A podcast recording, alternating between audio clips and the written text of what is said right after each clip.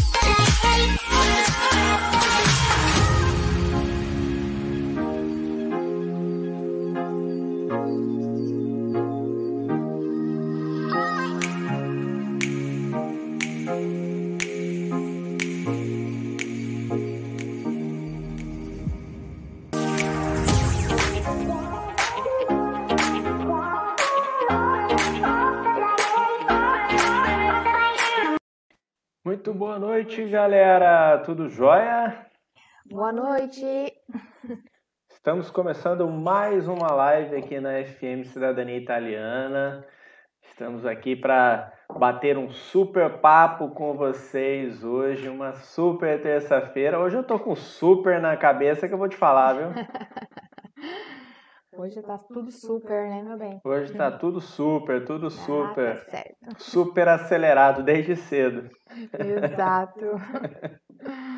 E aí, pessoal, boa noite. O Paulão tá aqui com a gente, dando Boa já ó, noite, Paulo. aguardando. Chegou cedo hoje, né, Paulo? É, hoje nós tivemos aí dois minutinhos de atraso. É, é você sabe como é que é, né? É, as mulheres precisam se arrumar, precisam Claro. passar maquiagem. Você acha que é só você que precisa ficar bonito? É, eu tento, né? Eu Ah, tento. sim.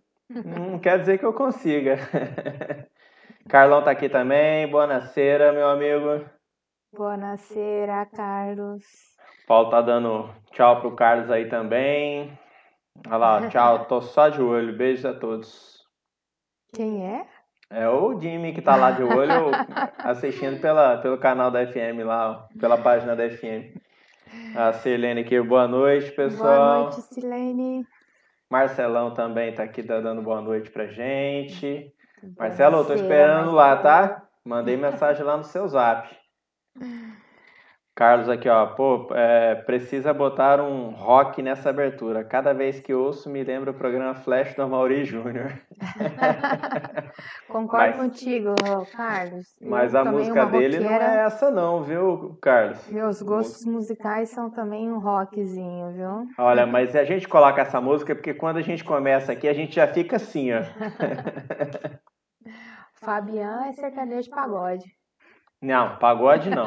Pera lá. Mentira, que é sim, tá? No seu vem- tempo de pagode. No meu tempo de contar, seu- pagode, meu tempo de pagode, isso já faz uns 30 anos atrás, É. quase. Ó, o Gustavo Sardella tá aqui com a gente. Boa, noite, bem-vindo. Gustavo. O Carlos tá dando tchau pro Paulo aí, caindo na risada, né, Paulo? Aqui o Júlio César tá com a gente também. Boa noite, Fabiana e Michele, e a todos que estão aqui. Bem-vindo, Júlio César. Sara Pereira tá aqui também. Boa noite, amigos. Jimmy aqui, ó. Só me enrolo. É, você, foi, você entrou lá com o do, da FM, a Michelle já ficou aqui olhando. Ué, quem que tá mandando pelo da FM? Eu falei, o Fabiano tá respondendo ele mesmo em dois canais diferentes. Olha lá o Paulo, ó. tchau Jimmy, já na novela? Com certeza. Olha lá, ele gosta de raça negra. Eu não, né, parceiro? Mas você curte, né? Eu já vi você nas suas lives colocando raça negra no fundo, viu? Ó, o Carlão aqui, ó. É, por um Pavarotti, é, o Luciano Lúcio. Dalla, o Lúcio Dalla, né? Lúcio Não, mas Dalla. olha, vou te falar um negócio, viu, Carlos? Se eu colocar Pavarotti para tocar aqui, eu vou ter que pagar direitos autorais. E aí o YouTube não deixa, então eu não posso colocar música que tem que pagar direitos autorais, que você sabe, né, cara? Pagar direitos autorais é um problema, né? Aqui, ó, o Jimmy tá dando tchau pro Paulo. Aí eu curto muito. Viu? Falei que ele curte o Raça Negra? Eu conheço meu parceiro.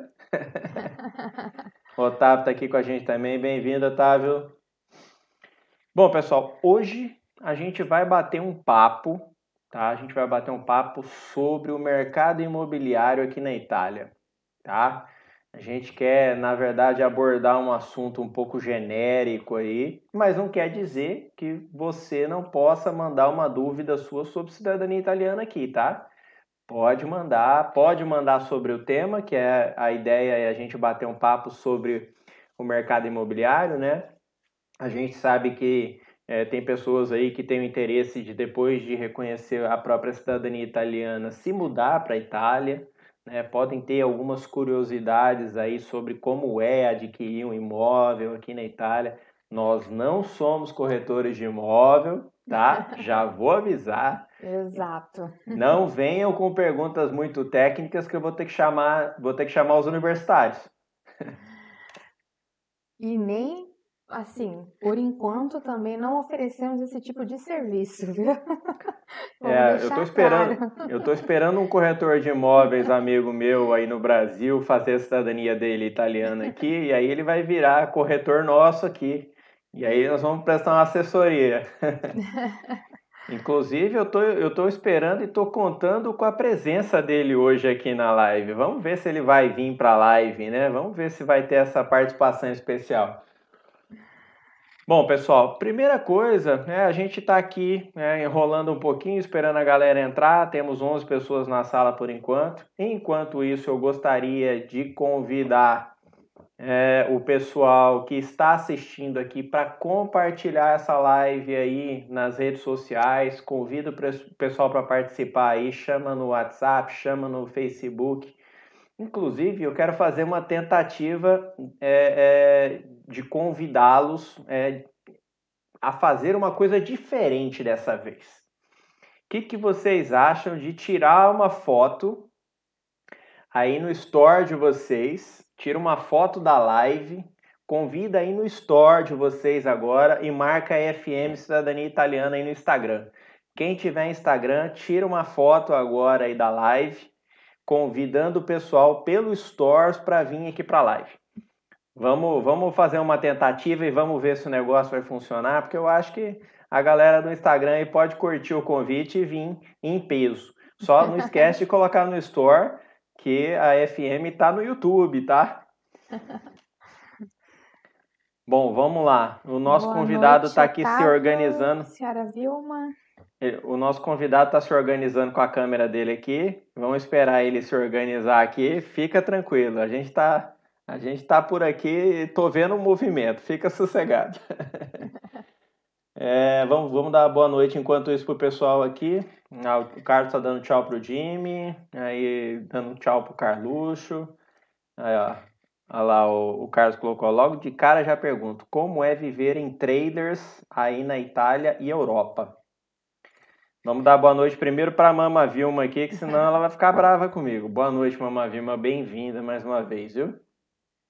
Carlão, viver em trailers é, aqui na Itália, não só na Itália, né, em toda a Europa, é uma coisa assim bastante hum, comum até é, para o pessoal que já tem uma certa idade, o pessoal que está naquela fase da aposentadoria e está querendo curtir aí, conhecer alguns países ou conhecer o interior da Itália. A gente faz muito camping, eu e a Michelle. Na A verdade, inclusive, assim, o trailer, né? é, o camping, trailer, aqui é muito normal na época da, do verão, né? A Europa inteira, principalmente, assim, né? Tem um, um- uns países, alguns países têm essa cultura muito, né? Digamos assim, é, que é a França, a Alemanha, a Áustria, eles têm esse hábito de quando chega o verão, é, eles alugam um trailer e vêm para a Itália, a família inteira. Aí passam 30 dias, 50, 60 dias é, aqui nos campings com os trailers, é, acampando com a família inteira. É, é muito legal, é, é bem bacana, viu? É, no é período de cultura- verão, no período de verão é bastante comum, mas existem aqueles também que compram o trailer e moram no trailer. Passa o ano inteiro Sim. viajando para cima e para baixo. É, mas estou falando em relação agora, inclusive, porque agora começa a época do verão, então a, a gente vê com, assim, uma maior quantidade.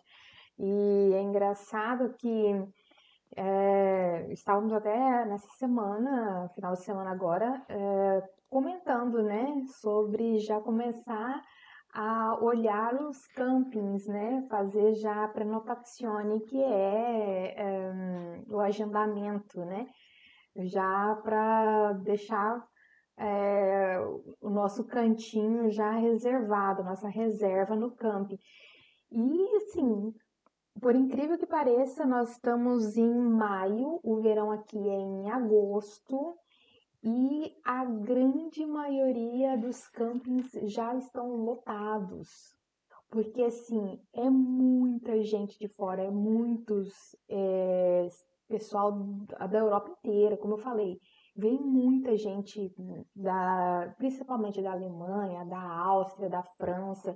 Eles vêm todos para a Itália. Assim, a Itália é um país com muita é, que vem Muito muito litoral. É muito, vem muito turista para cá, para as praias da Itália, porque primeiro que é uma das praias, assim, a Itália tem as praias onde tem o maior, é, é, o mar, além de ser, né, um mar Mediterrâneo, o Adriático, são mares maravilhosos, claríssimas, é, as praias também, e a temperatura aqui, né, na Itália, são umas das mais altas também na época do verão.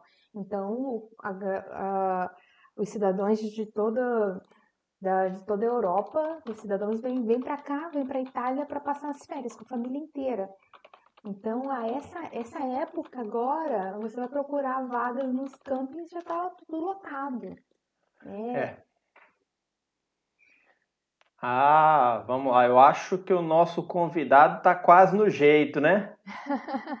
Eu estou esperando o convidado dar um ok aqui que eu vou trazer ele para a tela. Eu acho que ele pode ficar um pouquinho mais para cima, mas aqui é o seguinte, pessoal. Aqui quem, aqui quem sabe faz ao vivo, né?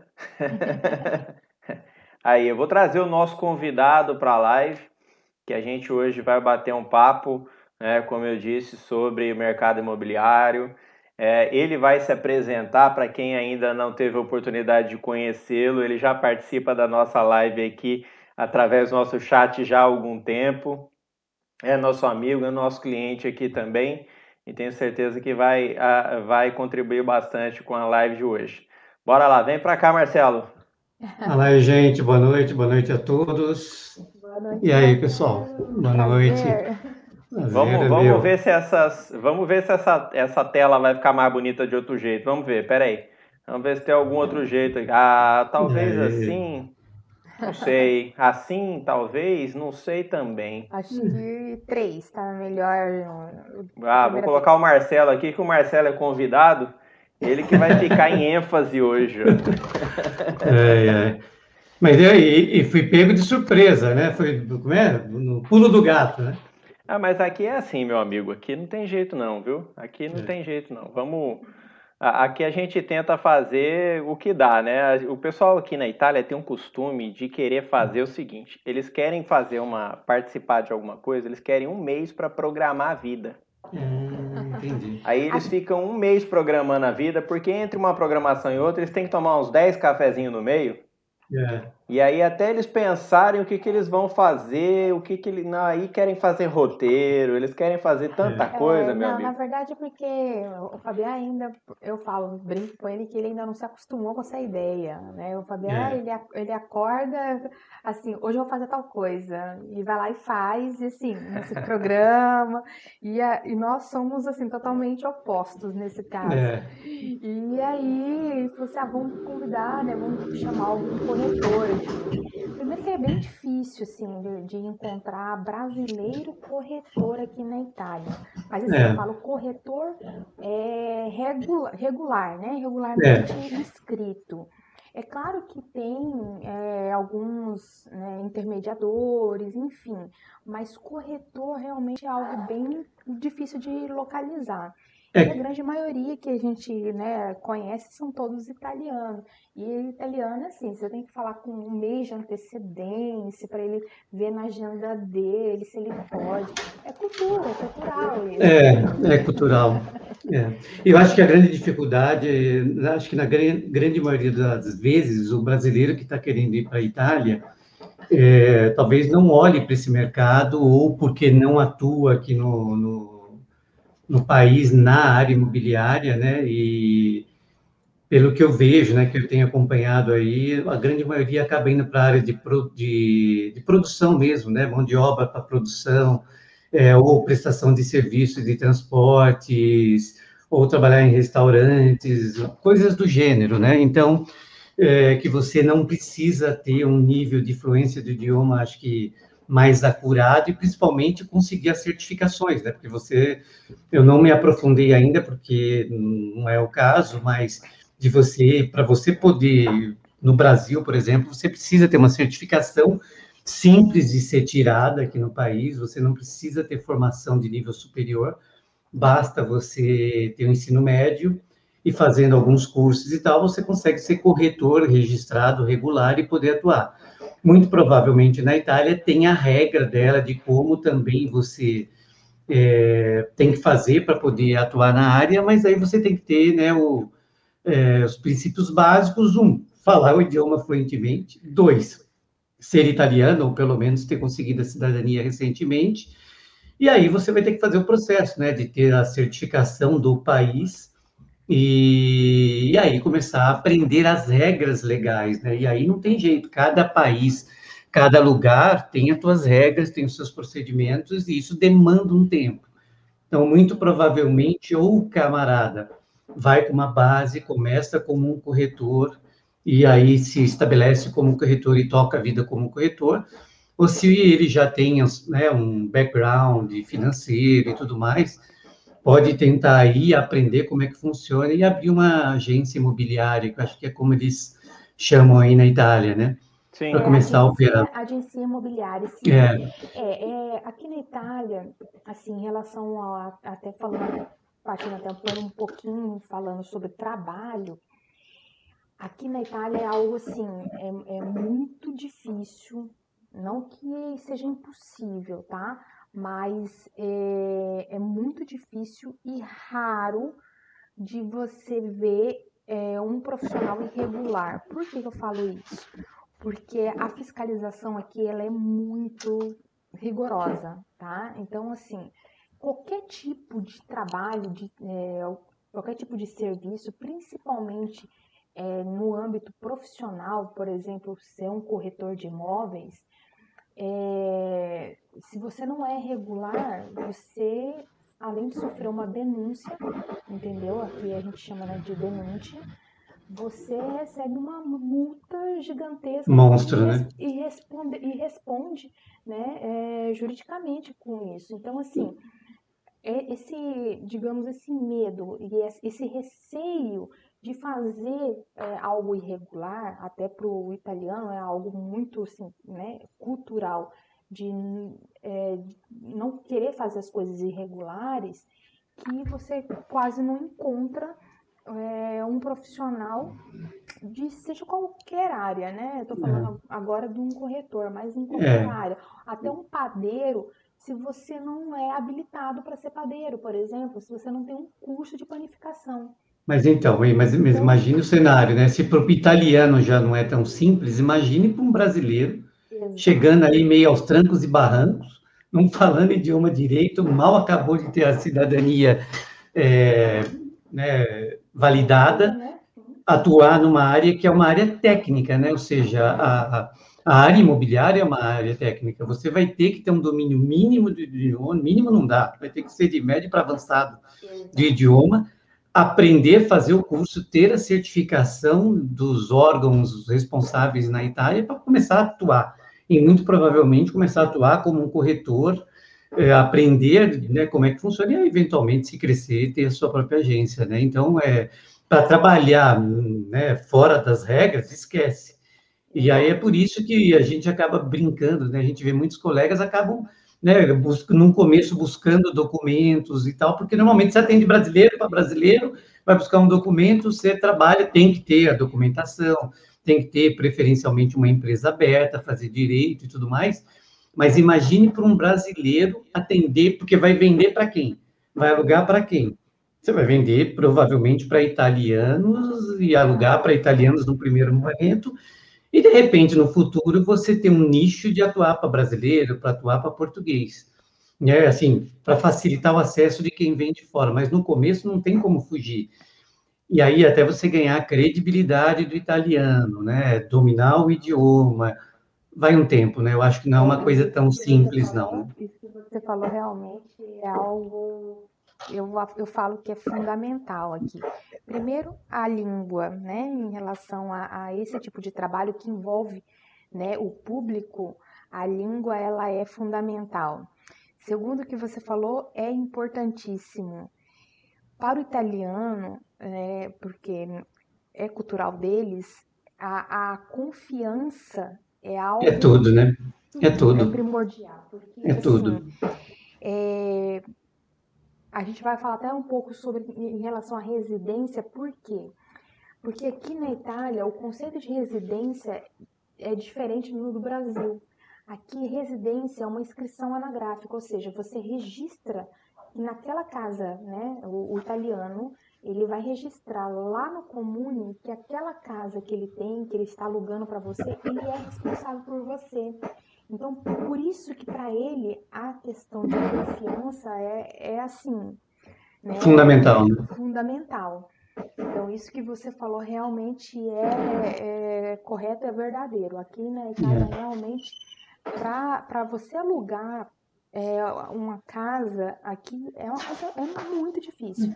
É, primeiro, é. E depois você tem que ter alguns requisitos, mas assim, começa pela realmente pela confiança, viu? Pela confiança. Eu imagino que não deve ser fácil para um estrangeiro, né, mal falando o idioma, ou começando a falar o idioma, é, conseguir essa confiança, passar essa credibilidade para um cliente que queira comprar ou que queira alugar.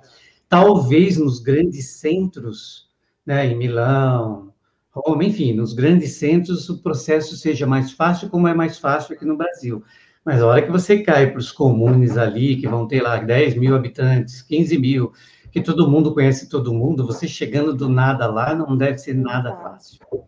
É, porque como eu falei, o conceito de residência aqui é diferente. Então, é. Ele, o, o, proprietário né, do imóvel, ele está assumindo a responsabilidade é, total de você, né, estrangeiro, no imóvel dele, né? No imóvel dele. Tudo que acontece, o que, se você vai infringir alguma lei, fazer algum, né, ter algum tipo de problema, ele está automaticamente é, sendo responsável por você. Então, para ele, isso é, é, algo aqui é muito difícil, realmente. A questão da, de você alugar um apartamento aqui, uma casa, seja, seja o que for, é algo muito complicado, realmente. É, é. É, eu, eu particularmente já não acho tão complicado assim, porque eu não acho o italiano tão complicado. Eu acho que na verdade é complicado o povo que não sabe lidar com o italiano. Na verdade a gente teve muita sorte. Porque o italiano mesmo ele não é difícil. Você só tem que saber lidar com o italiano. Se você souber lidar com o italiano as coisas são fáceis. É, não. não é fácil, fácil, fácil, mas também não é aquela coisa de falar assim, ah, não, porque o italiano é complicado. Não, o italiano não é complicado. O complicado é o povo saber lidar com o italiano. É, eu acho que no nosso caso a gente tem que entender que o, o país, a cultura, o jeito da, da, de, é. do italiano se comunicar, o italiano é muito mais objetivo, é muito mais né, reto, é muito mais pragmático. Então, meu, né? é, É, exatamente. A é gente é que nem a... a história da carochinha para fazer os outros ficarem com dó da gente e poder é, fazer o que ah, a gente é. quer. É, é uma então... muito engraçado, porque o que eles falam? Se ele falar não para você, ele vai falar não na sua cara, sem falar é. rodeio, sem é não. Que, que, que é o que a gente escuta. E vai sorrir depois como se nada tivesse acontecido, mas assim, às vezes te choca, né? Para nós brasileiros, a gente se assusta. Como, né? Tá me dizendo não aquilo que eu pedi, mas isso é normal. É cultural, né? Cultura é assim, é. e é uma coisa que o brasileiro normalmente reclama muito, né? De, principalmente quem está fazendo processos aí na Itália, de, de falar que italiano é grosso, que italiano é mal educado. Italiano, italiano é objetivo, é pragmático é papo reto, né? Não tem muito lero-lero. Você falou realmente, não, são antipáticos, são grosseiros. É porque realmente é isso que você falou, eles são muito diretos e a gente, nós como brasileiros, não estamos acostumados com isso. É, é difícil. É. Eu quero fazer uma colocação aqui rapidinho. Primeiro eu quero ver se essa tela aqui, se o pessoal está gostando nesse formato aqui, ou se a gente deixa neste outro formato. O que, que vocês acham? Melhor, né? Esse, outro, esse formato aqui fica melhor, né? Fica melhor, é. Que aí fica todo mundo mais ou menos na mesma altura. O Marcelo tá meio baixinho, vamos ficar um pouquinho mais alto. Não, é simples, ó. Pronto, ó. Aí, pronto. E hoje eu vou ficar pro lado de cá, viu? Porque normalmente quem fica pro lado de cá é meu parceiro, eu vou ficar pro lado de cá hoje. O Marcelo que vai assumir a live, viu? Eu queria falar o seguinte, é, é, o porquê que eu quis é, trazer esse assunto para a gente é, é, trazer aqui para o nosso canal, bater um papo sobre essa parte de, do mercado imobiliário.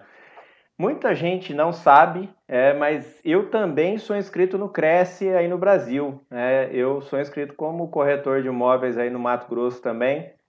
Antes de vir para cá, tinha é, de certa forma, começado nesse mercado, é, não tinha é, é me dedicado como eu gostaria, mas é, é, fiz o curso, entrei, estudei a área, estudei um pouco do mercado e só, infelizmente, não tive tempo é, suficiente ali para poder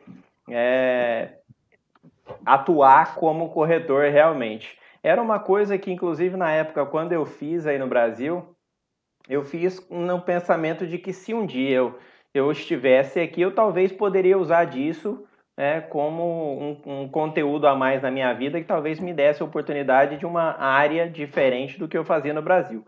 Porque eu, na verdade, a vida inteira fui vendedor. A vida inteira eu vendi alguma coisa. É, então eu sempre gostei dessa parte de venda, sempre gostei do comercial.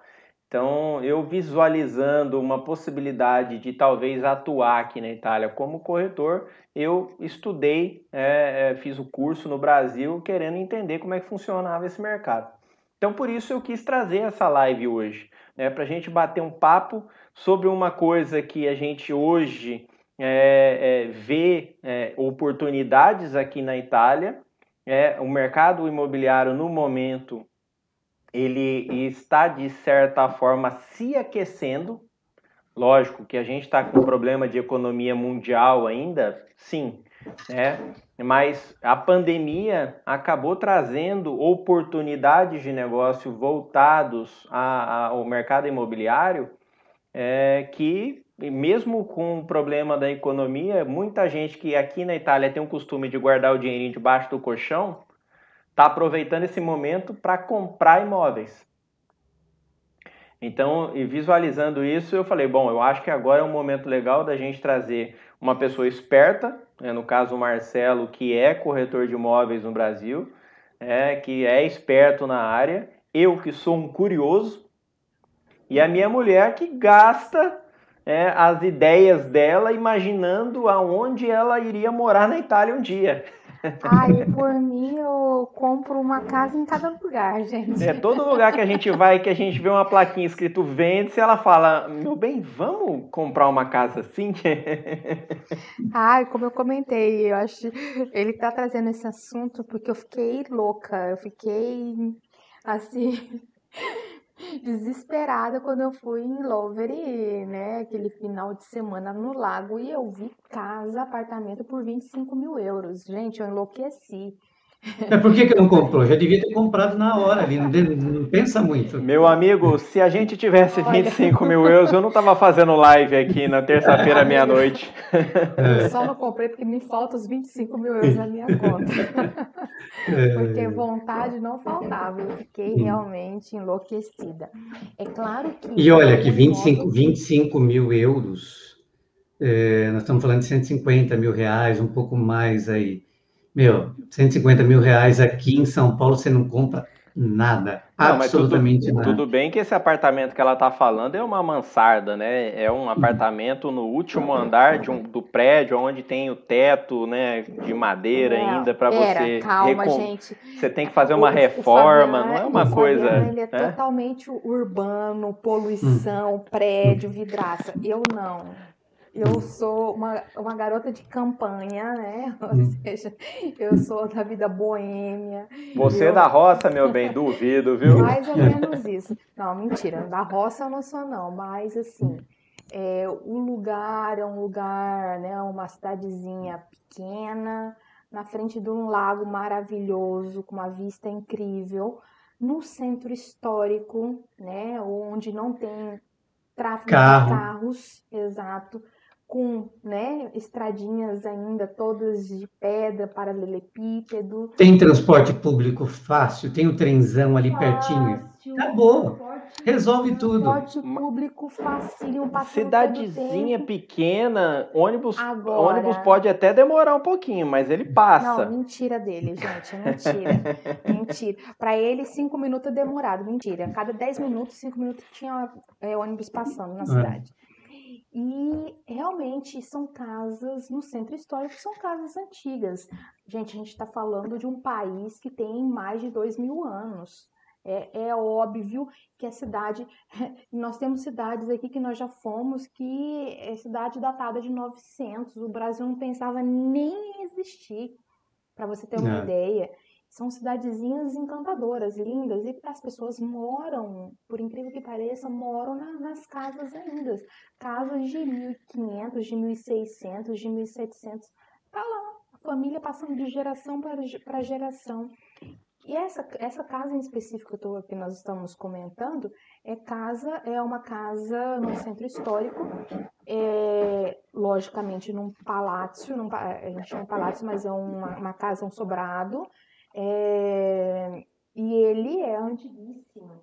É casa para reforma, é óbvio, mas assim, sempre um imóvel é ir num local totalmente turístico, porque é uma cidade turística, tem uma é. movimentação é. e uma procura de, de, de casas para alugar na época do verão incrível. Então, assim, é. quem quer investir para investimento, Join us today during the Jeep Celebration event. Right now, get 20% below MSRP for an average of 15178 under MSRP on the purchase of a 2023 Jeep Grand Cherokee Overland 4xE or Summit 4xE.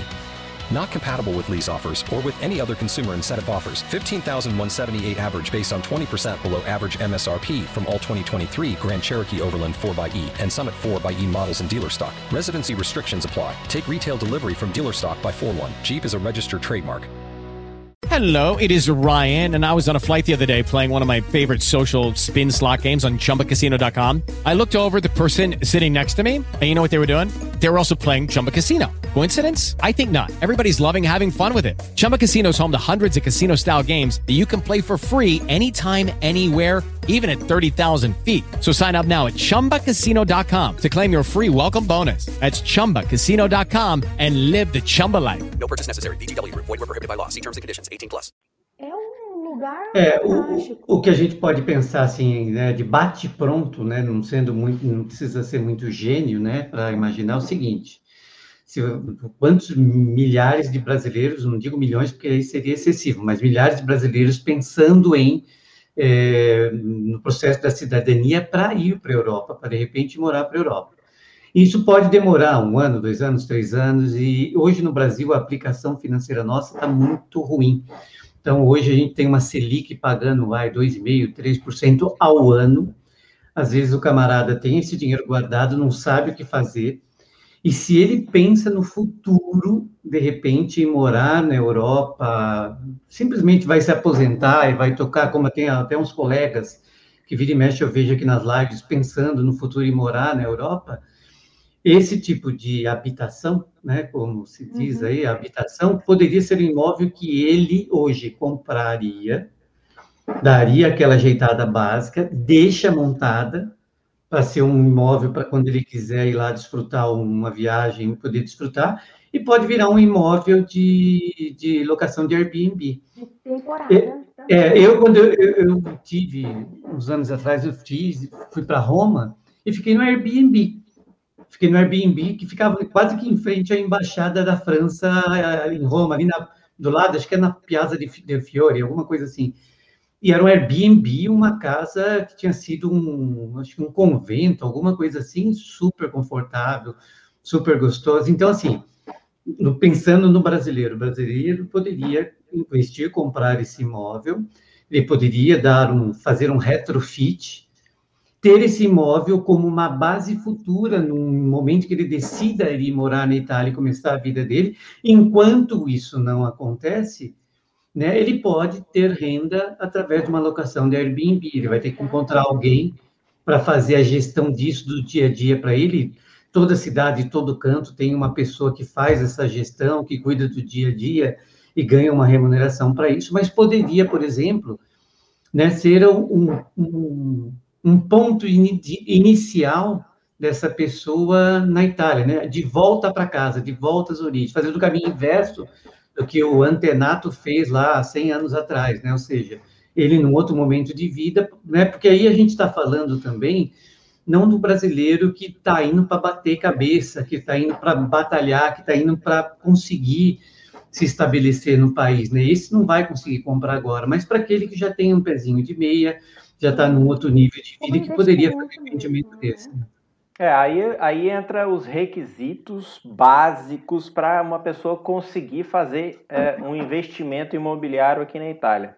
É, uhum. A primeira coisa né, que a pessoa precisa é ter um visto ou um, uma cidadania italiana que possibilite ela de comprar um imóvel aqui.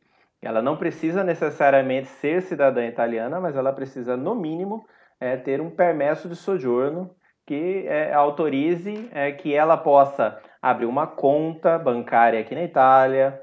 É, uhum. ela tem que ter aí o código fiscal, que seria o CPF, é, é, é, seria a mesma coisa que o CPF no Brasil.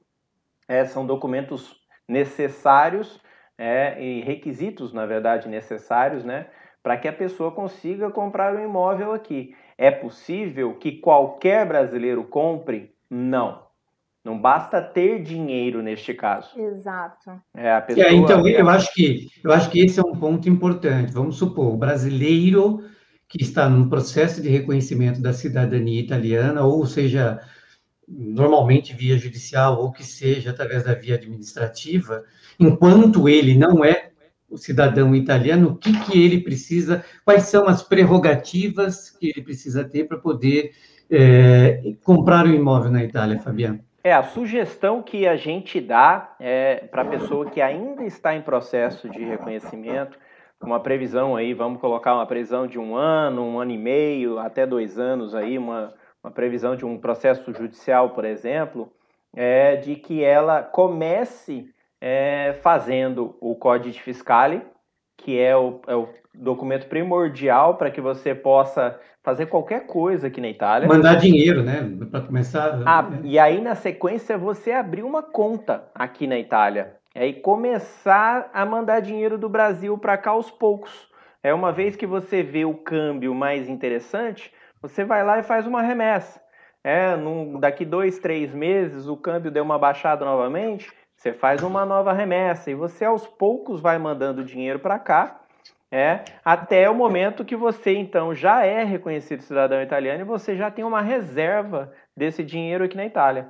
Em moeda forte, né? Em euros. Em uma né? moeda seja, forte, exato. Na moeda local e tendo uns juros, né? Tendo juros italianos, os juros remunerando o dinheiro forte que é o euro, né? Exato. Porque não adianta se eu ficar com um euro aqui, eu compro o euro e fico na minha gaveta aqui, fico com ele aqui, eu não vou ter juros, né? Vou ter a, você só vai desvalorizar, né? É, ou, vou, ou vou ter, eu vou ter a variação cambial, né? Se a moeda tiver uma variação cambial frente ao real, ok, eu estou tendo um ganho sobre o real, mas eu não estou tendo um, um, juro, juros, sejam eles juros internacionais, juros italianos. Ou simples, é ou compostos, qual é, a taxa, é, qual é a taxa de juros hoje italiano? Para imóveis? Não, não, não. Se eu tenho um dinheiro aplicado num, num time deposit ou num, num CDB, ou eu não sei os nomes, né, em italiano. Se eu tenho dinheiro para aplicar em longo prazo, quanto que geral, me remuneram? Em geral, aqui, assim, num, vamos falar, né, não sei se é essa a pergunta, mas vamos falar de um financiamento aqui. Não, imagine o contrário. Você tem o seu dinheiro, você vai no banco e pode aplicar esse dinheiro por um ano o quanto que um banco paga por uma aplicação de um ano, enfim, num CDB, né, num CDB que seria uma aplicação de longo prazo e tal. Quanto que, a, quanto que o governo italiano paga para o italiano que deixa o dinheiro dele um mês, que a gente chama aqui de taxa Selic. A longo né? prazo aqui é 0,70, a média. Tá, tá. A, a, a, a taxa, é... Não, essa taxa padrão, tá? Para longo tá, prazo é 0,70. Mas 0,70 o quê? Mês? 0,70... 0,70% ao ano. Ao ano, ou seja, também assim, ok, é melhor do que nada, né? Mas é quase nada. Mas é pior do que uma poupança se a gente fosse avaliar, né? Mas é pior não, sem dúvida. Aí que eu, é aonde eu quero chegar em relação a isso que você, né, é, essa pergunta que você fez pertinente, né, em relação à, à taxa de juros a taxa de juros aqui na Itália, no geral, ela é muito baixa. No geral, aqui, para você fazer é, qualquer tipo de transação né, financeira, é muito baixa. Principalmente no quesito de é, mútuo, que a gente chama, né? Que é o financiamento. Aqui, um juros de um financiamento que você vai fazer gera é, é, é mais ou menos em torno de 6 a 8% ao ano.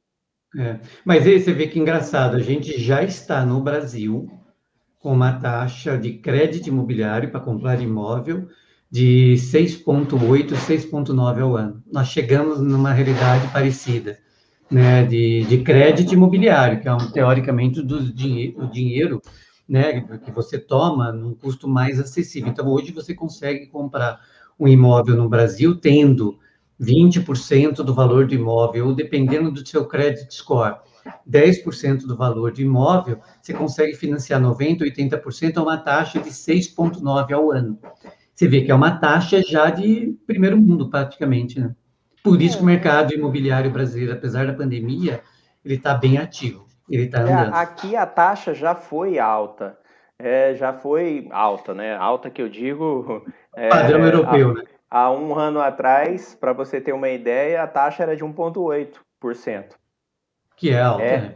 Que é, há um ano atrás era isso, né? Eu não tenho estatísticas aí de, de muito mais tempo que isso, eu posso até dar uma procurada, vamos ver se a gente acha alguma coisa, mas há um ano atrás era mais ou menos de 1,8%.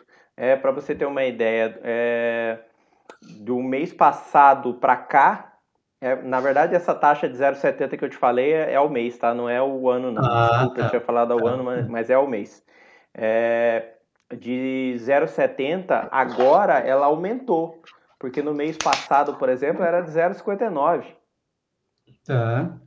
Então, assim, ela tá tendo uma variação agora muito já positiva, porque a economia, de certa forma, já está é, retomando aqui na Europa.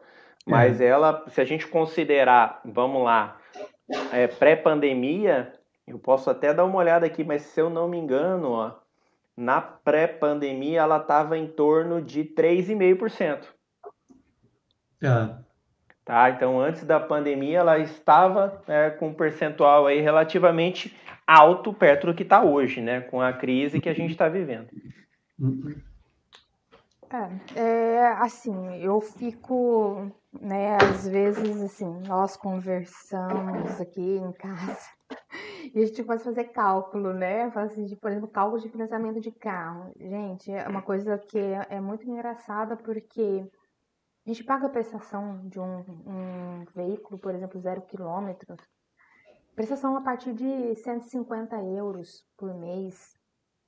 Você tem um veículo zero quilômetro, né?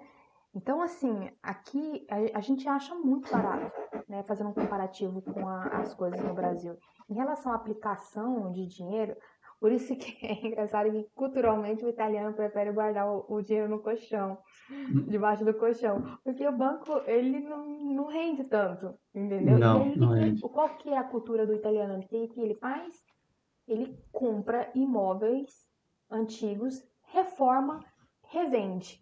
Ou eles fazem o quê? Compram imóveis é, faz Airbnb ou faz é, bed and breakfast e aluga. Hoje, hoje em dia, né? muito, né? É. Hoje em dia. Na verdade, até- o italiano tem aquela cultura ainda de comprar o imóvel, reformar e dar pro filho. É, o, então, filho é- o filho, no meio da vida, dá uma banana pro pai, vai embora e o imóvel fica lá a ver navios, né? Ninguém. É, então, e, essa era até uma, uma pergunta, né, que eu até ia fazer para vocês. Vocês estão aí no dia a dia, na vida do, do- do mercado italiano, de uma maneira geral.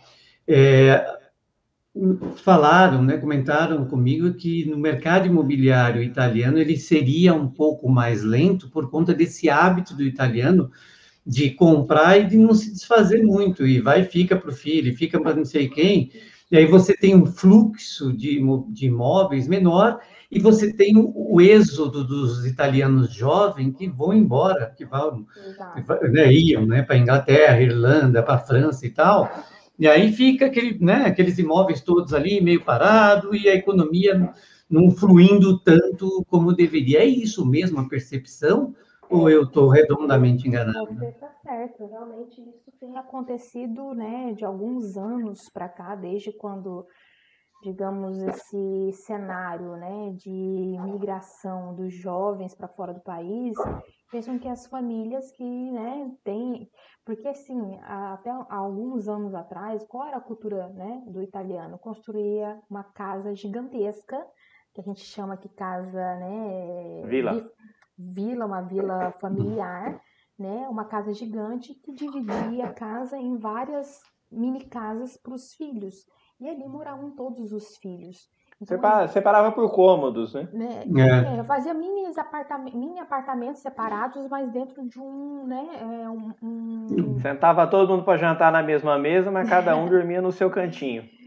é, dentro de uma casa grande fazia mini apartamentos. Então, assim, isso aqui você encontra muito ainda essa- esse tipo de casas aqui. E com né, esse cenário de imigração dos, dos, dos jovens, o que acontece? Né? Os, os pais, os avós, é, as casas começam a ficar abandonadas, é, porque assim, né, culturalmente eles não querem se desfazer. Hoje, né, com esse cenário, principalmente que tá- aconteceu muito com o cenário da pandemia, muitas famílias, né, vieram a óbito, imó- os imóveis, preço de imóveis caíram, né, né, hoje é, a gente vai até comentar, né, sobre o, o, o boom, né, do, das notícias, né, de casas a um euro. Acho que não sei se É. você a ver isso. É, vira e mexe saem as notícias aqui no Brasil exatamente disso, né? Que são lugares que basicamente estão lá fantasma, né? Eles estão tentando ressuscitar o local, né? Exato, incentivos para serem repovoados, porque assim a família né, antiga, o, a- o modelo de família italiana antiga era ter, né, tinham, né, na verdade, cinco, seis, sete, oito filhos. Hoje, o governo aqui, ele incentiva é, o italiano a fazer filho, porque um casal hoje, está tendo no máximo um, no máximo dois filhos. Então o governo hoje incentiva dando ajuda de custo para você fazer filhos, coisas que antigamente não tinha isso. Né? Antigamente fazia-se casas para cinco, seis, sete filhos. Que era pouco, né? Porque o meu avô foi para o Brasil e fez 12. Então, assim, eu acho que ele estava com. O pessoal estava abaixo da média do meu avô. Vamos ver o que, que o pessoal tá mandando aqui. O Jimmy tinha colocado aqui: meu sonho é alugar um trailer e viajar pela Itália durante 30 dias, sem Prepara destino. o bolso. Prepara o bolso, 80 euros por dia, tá, Jimmy? Eu tava olhando um motorhome pra gente fazer as férias de verão. O mais baratinho que eu achei é 80 euros ao dia. Ah, não, mas o Jimmy tá ganhando dinheiro. O Jimmy consegue pagar isso aí e levar a gente junto. Tenho certeza disso. Consegue levar a gente para passear ainda por conta, ainda, tenho certeza. Sandra colocou aqui, ó, boa noite a todos, corretor de imóveis, estou começando a profissão. Show, Sandra. O Marcelo é o cara e hoje ele vai tirar todas as dúvidas aqui sobre a, a, a parte de corretagem de imóveis no Brasil. Por uhum. falar nisso, Marcelo, é, vamos, vamos é, emendar com o assunto, né, aqui da, da, da live, do nosso tema. Hey guys, it is Ryan. I'm not sure if you know this about me, but I'm a bit of a fun fanatic when I can. I like to work, but I like fun too. It's a thing. And now the truth is out there. I can tell you about my favorite place to have fun. Chumba Casino. They have hundreds of social casino style games to choose from with new games released each week. You can play for free anytime, anywhere and each day brings a new chance to collect daily bonuses. So join me in the fun. Sign up now at ChumbaCasino.com. No purchase necessary. VGW. Void were prohibited by law. See terms and conditions. 18 plus. Judy was boring. Hello. Then Judy discovered ChumbaCasino.com. It's my little escape. Now Judy's the life of the party. Oh, baby. Mama's bringing home the bacon. Whoa. Take it easy, Judy. The Chumba life is for everybody. So go to ChumbaCasino.com and play over 100 casino style games. Join today and play for free for your chance to redeem some serious prizes. Ch-ch-chumba. ChumbaCasino.com. No purchase necessary. Void where prohibited by law. 18 plus terms and conditions apply. See website for details. Aqui na Itália, é, para a gente procurar um imóvel, a gente usa muito as plataformas é, dos sites, né, das corretoras aqui. É, temos aqui é, algumas é, que são mais procuradas, né? A gente tem aqui imobiliari.it, tem a case.it, a gente tem algumas aqui que são as mais, são mais conhecidas, né? E normalmente é, a gente começa procurando é por ali mesmo. A gente vai, vai nesses sites, né? Procura algum imóvel disponível ali e através desses sites é que a gente então é, consegue o contato ali para depois falar com, com o proprietário. É uma coisa meio que é, forçada é, entre intermediários, né? Não tem um, é, não tem com, um contato direto com o proprietário, a não, a não ser que você vá aí dar um giro pela cidade e você dá a sorte de achar uma plaquinha escrito vende Uma, uma placa privada, né? Digamos Porque é assim, é difícil, particular. é difícil você achar uma placa de um privado, muito difícil. Quem acha é, é igual achar ouro, né? Gente, por incrível que pareça, aqui funciona muito a indicação, viu? Aqui, tem gente que tem muito. casa vendendo, não tem placa nem dele e nem da corretora e não você só consegue anúncio. saber porque alguém te falou. Não coloca anúncio, é verdade. Porque eles não querem, primeiro, que ninguém fique batendo na porta dele lá o tempo todo, Gente, enchendo o saco. Eles não gostam. Segundo, que se eles colocam uma, uma agência para vender a casa, eles têm que pagar comissão. E eles também não gostam. E aí fica aquele negócio: eu quero vender, mas eu não preciso falar para ninguém. Alguém aí fala por mim, faz a propaganda e eu não vou dar comissão, viu? Você vai falar o que você quer. Gente, tá aí, aí no Brasil, é, como é que o pessoal está levando isso? Está é, tá assim também? Vamos lá, vamos, é, o que acontece no Brasil, a gente tem algum, algumas particularidades. Na realidade, eu acho que no Brasil é global, tá? Mas o Brasil, há uns 12 anos, 14 anos, surgiram os grandes marketplaces, que são as grandes plataformas especializadas em divulgar anúncios imobiliários. Até então, você tinha os grandes players do mercado, que são as grandes imobiliárias regionais, que com né, o tempo de, de, do negócio é, tinha um site influente e que você era direcionado para esses sites. E aí surgiram os grandes marketplaces, que são os Zap Imóveis, Viva Real, Imóvel Web, e por aí vai, e que simplesmente dominou o mercado. Eles não são imobiliários, né? Eles são marketplace, onde as imobiliárias acabam anunciando nesses marketplaces. É como os então, nossos aqui, então. É, então quando é, então quando você vai procurar um determinado imóvel, quero comprar uma casa em, uh, por exemplo, no meu caso, eu estou em São Paulo, estou na capital. No é, Guarujá, quero comprar, um, quero comprar uma, casa é, uma casa, por exemplo, no Guarujá, ou um apartamento no Guarujá, com tantos dormitórios, até tantos mil reais. Você clica no Google, porque é lá que a gente vai, e imediatamente nas primeiras posições devem e vão surgir o que os grandes marketplaces, porque eles têm maior relevância, né, diante da busca, do mecanismo de busca do Google, ou porque eles pagam bastante para poder estar tá ali um ranqueamento bacana. No que você entra lá dentro, aí você cai num mundo onde você tem diversas imobiliárias e corretores, e aí, de acordo com o que você está procurando, com a qualidade do anúncio e tal, você é direcionado para aquele anunciante, para aquele imóvel. E estando ali dentro do imóvel, você pode, eventualmente, querer entrar dentro do site da imobiliária, e aí você vai para a imobiliária.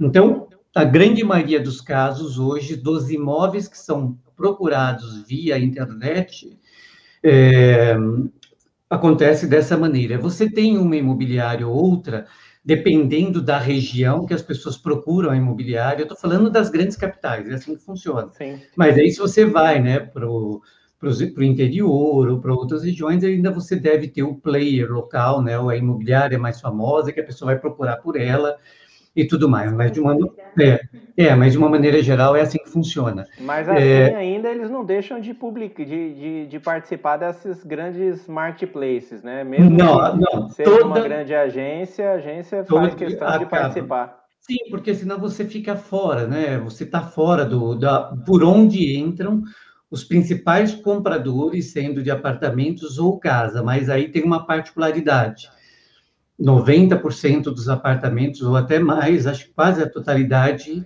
todo o processo de compra começa através da plataforma online.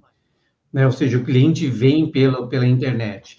É, casa já tem um detalhe: a casa, a grande maioria das vendas efetivas de casa começa pela placa na casa, que muita gente não quer pôr, porque não quer que os vizinhos saibam, porque não quer ser importunado mas de cada 10 casas vendidas, sete casas ou oito foram vendidas porque a pessoa passou em frente ao imóvel, gostou da rua, gostou do bairro, gostou da vizinhança, gostou da fachada da casa, aí só faltava ir lá para visitar. Metade da venda já foi feita porque o camarada estava ali no lugar e viu.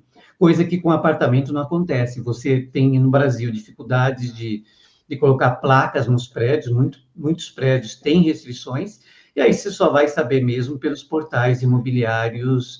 É, você gosta do apartamento, você só vai conseguir ter mais detalhes quando você entra através da imobiliária e fala através da imobiliária como corretor da imobiliária.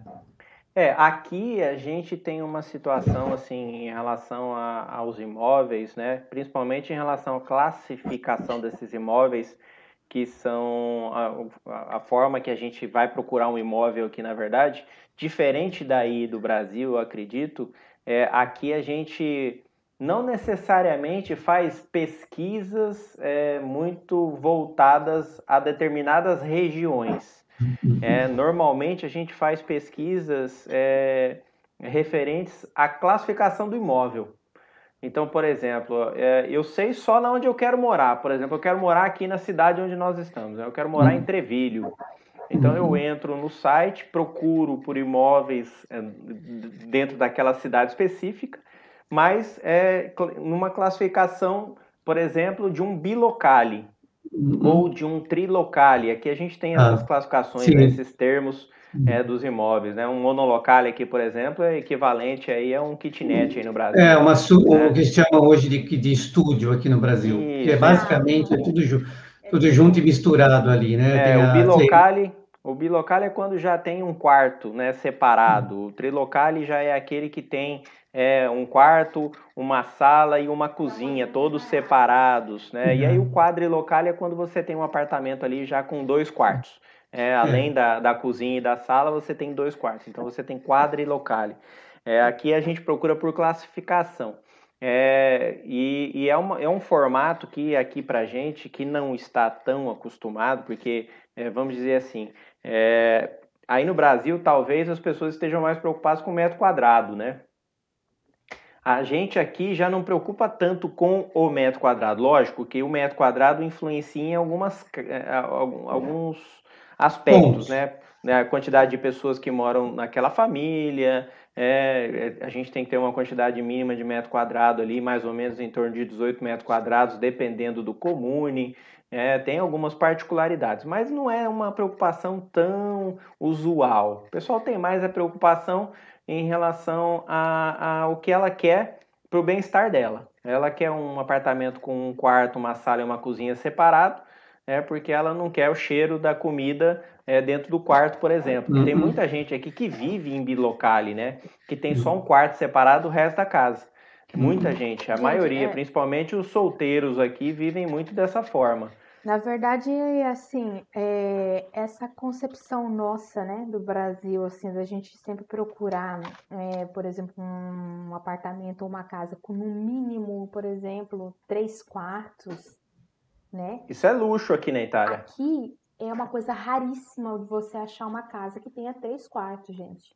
É uhum. É muito difícil. Geralmente a casa tem no máximo dois quartos.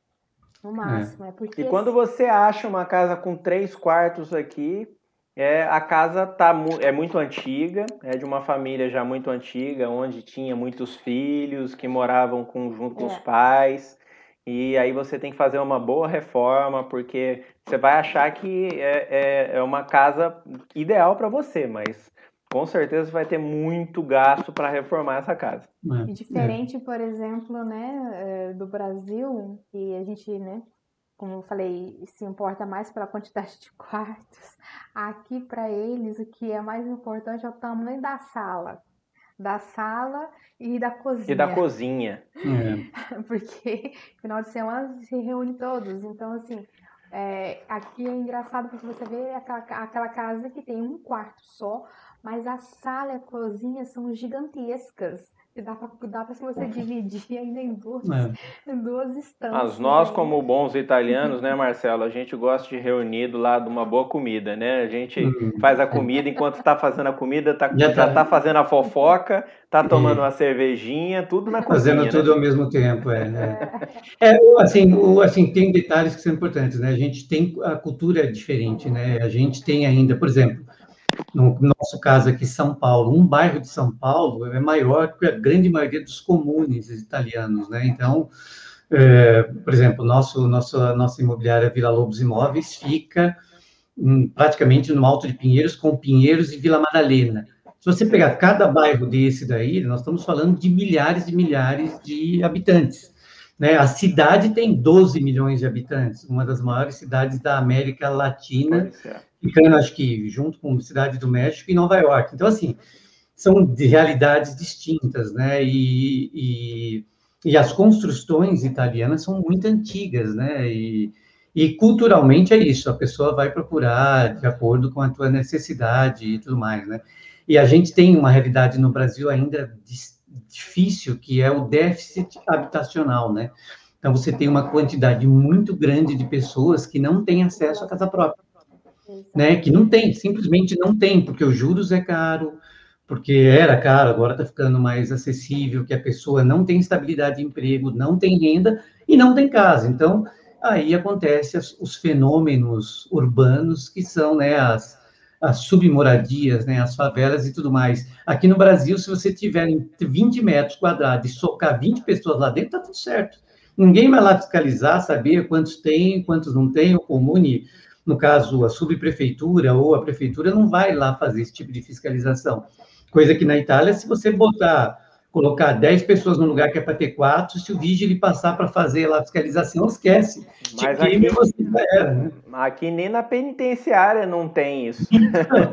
Então, é verdade. Né? Então, assim, são particularidades, né, regional, na, na realidade, aí, de país que são, são distintos e tudo mais, né? E... Olha, para você ter uma ideia, Marcelo, essa questão que você está falando aí, né, de tamanho de metro quadrado e tudo mais, isso influencia bastante no preço dos imóveis aí no Brasil também, né?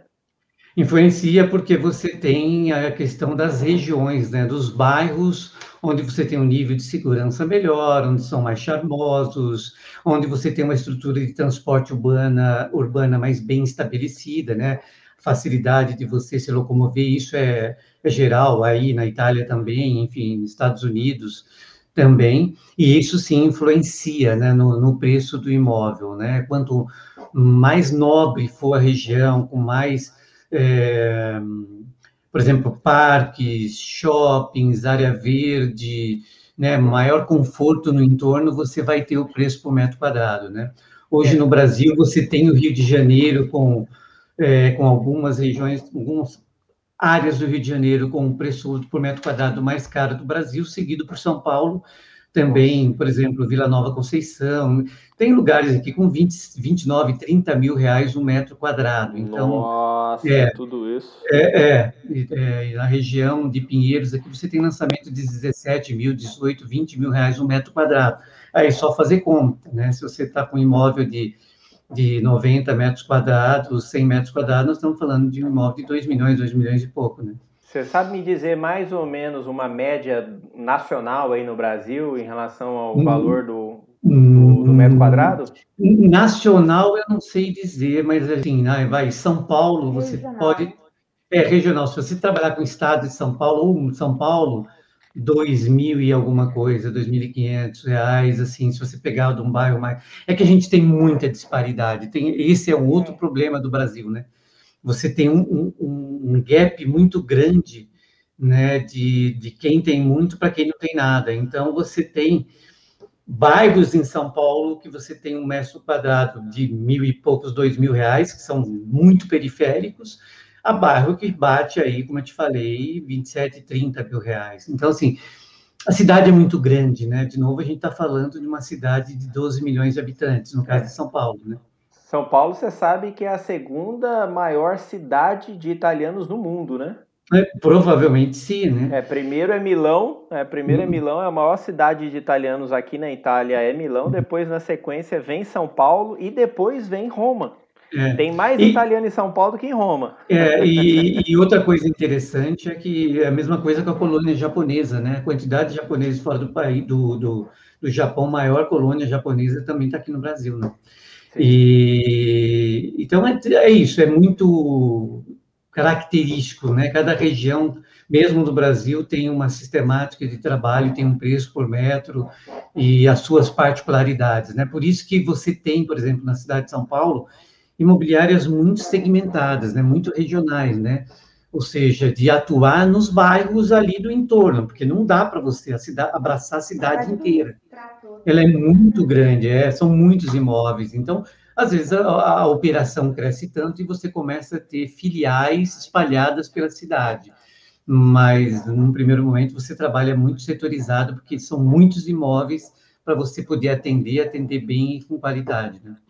É, aqui na Itália, eu te perguntei até se você tinha uma ideia de quanto que era o metro quadrado aí no Brasil, é, a nível nacional porque a gente tem um número aqui aproximado também é, é, de quanto custa o metro quadrado aqui na Itália, é, no geral, né?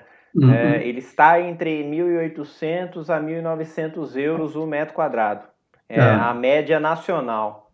With lucky landslots, you can get lucky just about anywhere. Dearly beloved, we are gathered here today to. Has anyone seen the bride and groom? Sorry, sorry, we're here. We were getting lucky in the limo and we lost track of time. No, Lucky Land Casino, with cash prizes that add up quicker than a guest registry. In that case, I pronounce you lucky. Play for free at LuckyLandSlots.com. Daily bonuses are waiting. No purchase necessary. Void where prohibited by law. 18 plus. Terms and conditions apply. See website for details. Lucky Land Casino, asking people what's the weirdest place you've gotten lucky? Lucky? In line at the deli, I guess? Aha, in my dentist's office. More than once, actually. Do I have to say? Yes, you do. In the car before my kids' PTA meeting. Really? Yes. Excuse me, what's the weirdest place you've gotten lucky? I never win and tell. Well, there you have it. You can get lucky anywhere playing at LuckyLandSlots.com. Play for free right now. Are you feeling lucky? No purchase necessary. Void where prohibited by law. 18 plus. Terms and conditions apply. See website for details. Tá. É, e aí a gente é, tem aí também números que dizem né, que os imóveis mais baratos aqui na, na Itália você Hum. encontra ali também na, na região da Calábria. É uma região já mais quente, é uma região onde tem também imóveis é, relativamente mais antigos, né? É, mas ali você já vai encontrar imóveis que, é, que, que custam ali na faixa mais ou menos de 900 euros o metro quadrado.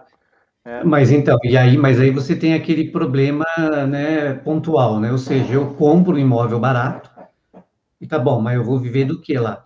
O que que eu É. vou fazer lá? Eu vou ter emprego nesse local? Eu vou ter que empreender e empreender fazendo o quê? Né? Ou seja, não tem, não tem milagre, né? Não tem, não tem milagre. Ou seja, É, na verdade, são regiões que, por exemplo, pessoas aí que estão procurando é, mudar de, de vida, né? Sair, por exemplo, do Brasil para vir para uma vida mais tranquila, já tem uma condição Exatamente. financeira mais, é, mais sossegada, porque já estão numa fase ali, talvez até de ser- serem aposentados, é, que queiram ter uma vida mais tranquila, são boas regiões para você Uhum. comprar um imóvel e viver tranquilo. É, Agora, e- pessoas que procuram emprego e querem construir uma vida, a gente Não. sempre diz aqui nas nossas lives, né? Procurem é, grandes cidades. Porque É. pequenas cidades você vai talvez encontrar ali para trabalhar na área agrícola. né? É. Trabalhar numa fazenda, trabalhar numa plantação de uva, a plantação de milho. Na É, realidade, se a gente for para plantação de uva, a gente vai fazer a- o caminho inverso dos nossos antepassados, né? Que vieram plantar uva no- na Mas região. Muita gente aqui que faz, viu, Marcelo? Não, eu, eu imagino que sim, mas assim, né? A gente teve duas grandes, vai, duas grandes focos de italianos aqui no Brasil, né? Primeiro, primeiro não, foi meio paralelo. O foco do- daqueles que vieram para a lavoura de café e ficaram em São Paulo, que é o meu caso do meu antenato, ou seja, que ficou aqui na região do interior de Amparo, Monte Alegre, ali naquele pedaço. Sim.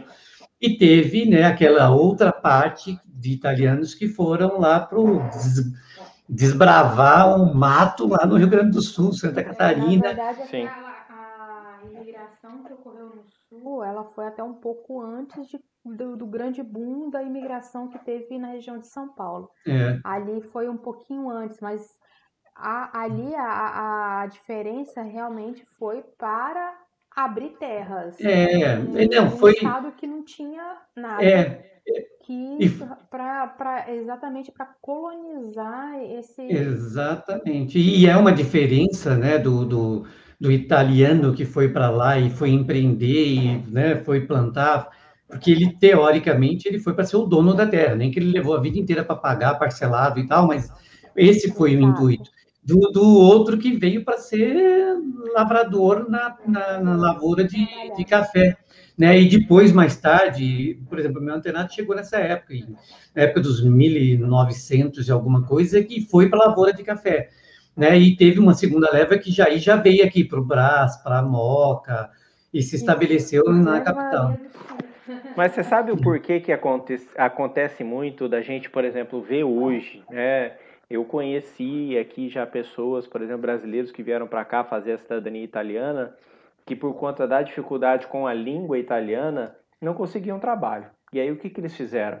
Foram para o campo. É, talvez é, é, a, a gente a- avaliando seja exatamente a mesma coisa que aconteceu no passado na, na, na grande imigração, porque também os italianos chegavam no Brasil não falavam português. Então, pela dificuldade da língua, você tem dificuldade de arrumar mesmo É. um trabalho. um trabalho de né? comunicação. É, onde você tem que se comunicar, falar a língua. Então tem muita gente, por exemplo, eu conheço pessoas aqui que estão aqui na Itália há 20 anos e não falam italiano até hoje. É, Mas por é. quê? Porque não se socializam com italianos, não, não participam da comunidade italiana, querem continuar vivendo igual viviam no Brasil e infelizmente não vão, não conseguem oportunidades é, É. que a maioria das pessoas aqui que já assim, se, se, eh, participam da, da, da vida na Itália é, conseguem, porque É. as pessoas não querem aprender o italiano muitas vezes, elas às vezes têm até raiva. A gente conhece gente aqui que mete o pau em italiano. Ah, porque italiano isso, porque italiano aquilo, porque aqui. Dá vontade de falar, você está fazendo o que aqui? É, está no lugar errado, né? Ou seja, É. é Vamos isso. ler um pouquinho das mensagens que tá Vamos, cheia a caixa. vamos ver aqui. O Paulo tinha mandado aqui, eu coloquei lá no Instagram, mas não sei se diz direito. Não se preocupe, Paulo. É difícil falar é, o FM Cittadinanza. Fica tranquilo, tá? Eu sei que é difícil, mas pode falar FM Cidadania Italiana, tá? Dá na mesma. Mas até a da Sandra Ricci. É, é Ricci? A Sandra eu já tinha falado dela lá, que ela, ok, desculpa, quanto a, a, a profissão do, de imóveis aqui. Aqui. No caso, ó, pronto, já compartilhei a foto de nós três no Store, show de bola. A, a Rafa tá aqui também, boa noite, Boa noite, Rafaela. Rafa. O Paulo colocou aqui, o som da Michelle está baixo. Ah, ainda tá baixo, Paulo? Não, eu acho que já ajustou. Ah, o Jimmy colocando, o brasileiro sempre tem o idioma como maior problema. Vejo que isso é um problema nosso. Exemplo, o indiano, o marroquino, o bangladês, etc., passam meses se preparando antes de chegar aqui. É, é, nisso eles são bons, exatamente. Ó, O Manuel tá aí também. Olá, FM, bem-vindo, Manuel. Boa noite, Manuel. Vamos lá, vamos ver. Tem mais aqui. Ah, o Jimmy tinha colocado Obrigada, melhor. O Paulo também falou que melhorou o áudio. A Sara Pereira colocou aqui, ó, o tema é mercado imobiliário, tipo preços de imóveis ou trabalho como corretor de imóveis. Sara, a gente está falando sobre o mercado em si, né? O mercado de imóveis, é o que, que a gente é, tem visto acontecer aqui na Itália recentemente por, por conta aí da pandemia, o que, que isso tem é, trazido de oportunidades aí para quem está pensando em investir em imóveis aqui na Itália, aqueles que é, pretendem ainda fazer a cidadania italiana, que querem já começar a se programar, como que pode é, é, começar aí a fazer essa programação, né? A gente já deu uma dica aqui antes, né? Que seria interessante você já abrir uma conta aqui na Itália e começar a fazer pequenas remessas, né? Mas para isso você precisa aí do Código Fiscale, né? Que é o CPF italiano.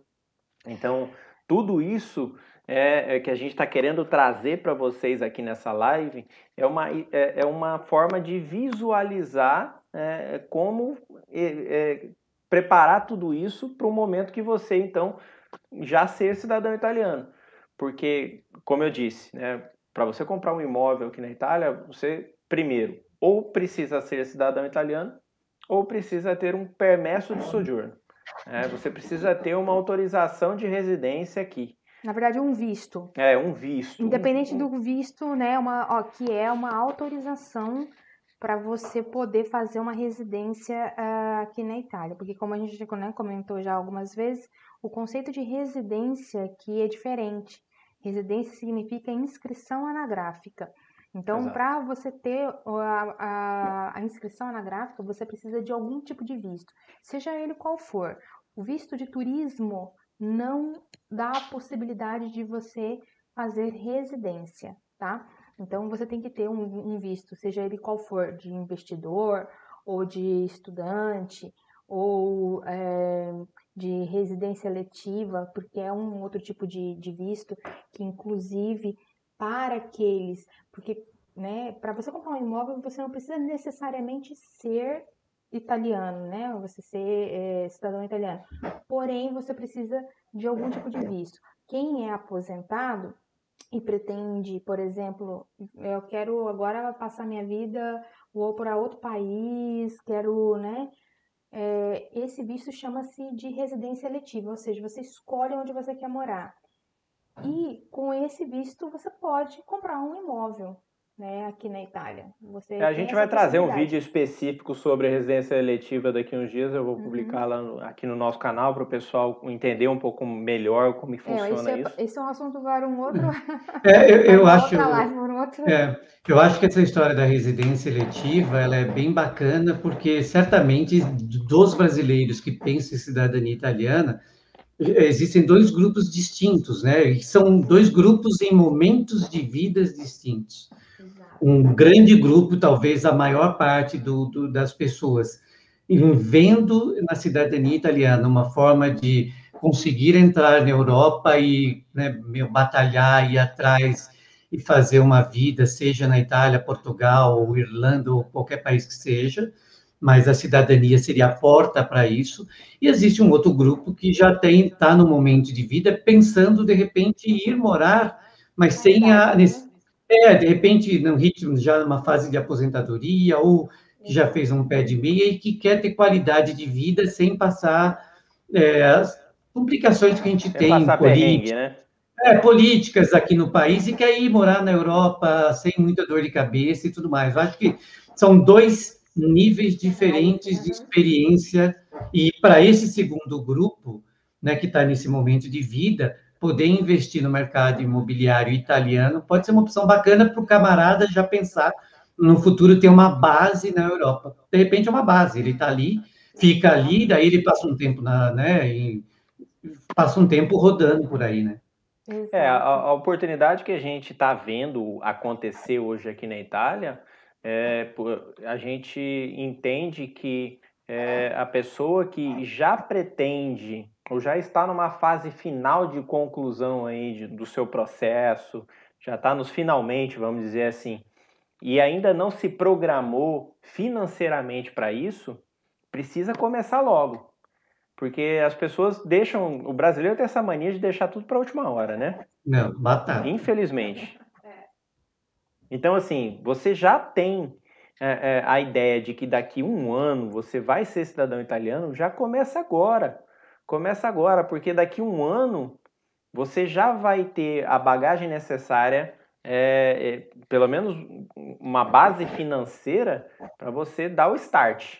Pode ser que você não tenha tudo, Apesar de que a gente sabe que, por exemplo, aquela pessoa que está aí no Brasil, que tem aí já seus bens, né, imóveis e tudo mais, e aí define que vai se mudar para a Itália, ela tem a possibilidade de pôr à venda, pegar esse dinheiro e mandar para cá? Tem também. É, mas isso é, é, já é uma segunda fase, né? já é a fase final de mudança. Agora, essa fase é, é, inicial, que você ainda está se programando, você está mandando ainda poucos recursos, né, para você ali ter uma base para talvez até num segundo momento que você já tiver aqui, você querer dar entrada num financiamento, por exemplo. Você Sim. pode procurar tentar um financiamento? Pode também. Lógico que tem requisitos, né? Comentando, Mas... né, comentando sobre financiamento, é uma coisa tão interessante. Aqui na Itália, é, a, a, grande maioria dos bancos, acho que quase todos os bancos, dão um incentivo para pessoas, para é, jovens, né? Eu vou falar em jovens em geral, porque para eles aqui, 30 anos são todos novos ainda, são todos jovens. Então, os bancos dão um incentivo para é, pessoas com é, menores, menos de 30 anos, fazer financiamento de, de imóveis, gente. É uma coisa muito interessante. Então, é, os juros são bem mais baixos, é, você financia até 90% do valor do imóvel e para quem tem abaixo de 30 anos. Até 80% do valor do imóvel. Não, Você tem que ter sempre 30, 30 ah. é para 30 anos. Eu tô falando desse caso de 30 anos. Ah, Eles tá, tá financiam tá, okay. até 90%. Então, assim, é um incentivo que, é, né, de certa forma, o governo deu para tentar é, reduzir essa imigração. É, eu vou falar assim, é, vou até fazer uma colocação aqui, pra, já que a gente já está falando sobre essa parte de financiamento, que eu até queria deixar ela para um pouquinho mais para o fim, mas é, aqui como em qualquer país, né, a Itália não é diferente. Ela tem também, né, seus, as suas, as suas, como é que eu posso dizer, uh, tem a, a forma de, de fazer com que o pessoal se interesse é, por financiar um imóvel. Eu estou tentando lembrar o termo exato para passar para vocês estímulo, aqui. Estímulo. Estímulo. Um estímulo, isso. Um estímulo para o financiamento. Só que também tem seus requisitos, né? Sempre vai ter, né? Como tem no Brasil, aqui também tem. É um dos requisitos, talvez, que eu acho que pese um pouco mais para quem é cidadão italiano recentemente, é, por exemplo, ser residente legal no território italiano por pelo menos três anos. É, isso eu acho que é o que talvez pegue um pouquinho mais é, para aqueles que estão procurando aí, talvez, é, é imaginando né, vir para a Itália e já ir até um banco pedir um financiamento.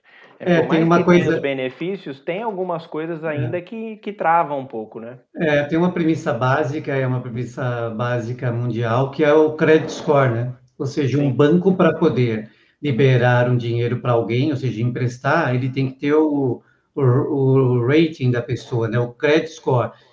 E você acabou de chegar, você não vai ter credit score nenhum, né? Você não vai Sim. ter, você não vai, o banco não vai conseguir te analisar para ver se ele pode emprestar dinheiro para você ou não, né? A não ser que seja numa outra situação, né? Que nem você acabou de citar, a outra pessoa simplesmente vende os bens dele no Brasil, vai com um montante de dinheiro e eventualmente chega no banco, olha, eu quero deixar aplicado aí, mas eu, eu quero financiar, eu deixo meu dinheiro como garantia dessa operação, você financia para mim? É uma situação que foge um pouco da regra, mas é isso. Em qualquer lugar do mundo, né, você vai ter que ser se você vai tomar dinheiro, alguém vai te analisar e você precisa ter um histórico de crédito para o banco poder se basear em te liberar algum dinheiro, né? É, outros requisitos aí que era é, é importante, eu acho que talvez a gente deixar aqui para o pessoal, para eles saberem, né, o que os bancos normalmente aqui pedem, né, você ter no máximo 70 anos, né, ou no mínimo 18, é, também é, é uma faixa que eles é, With lucky landslots, you can get lucky just about anywhere. Dearly beloved, we are gathered here today to. Has anyone seen the bride and groom? Sorry, sorry, we're here. We were getting lucky in the limo and we lost track of time. No, Lucky Land Casino, with cash prizes that add up quicker than a guest registry. In that case, I pronounce you lucky. Play for free at LuckyLandSlots.com. Daily bonuses are waiting. No purchase necessary. Void where prohibited by law. 18 plus. Terms and conditions apply. See website for details. Hello, it is Ryan, and we could all use an extra bright spot in our day, couldn't we? Just to make up for things like sitting in traffic, doing the dishes, counting your steps, you know, all the mundane stuff. That is why I'm such a big fan of Chumba Casino. Chumba Casino has all your favorite social casino style games that you can play for free anytime, anywhere with daily bonuses. That should brighten your day a little. Actually, a lot. So sign up now at chumbacasino.com. That's chumbacasino.com. No purchase necessary. BGW. Void were prohibited by law. See terms and conditions 18 plus. Disponibilizam né, esses financiamentos. É, normalmente também eles pedem é, que tenha um contrato de trabalho a tempo indeterminado. Isso é um requisito quase que padrão aqui para a gente conseguir qualquer tipo de crédito bancário. Se a gente não tem um contrato de trabalho a tempo indeterminado, é muito difícil você conseguir crédito aqui, tá? É, fiador, nem todo banco pede, mas pode ser que tenha é, necessidade para algum tipo de financiamento específico.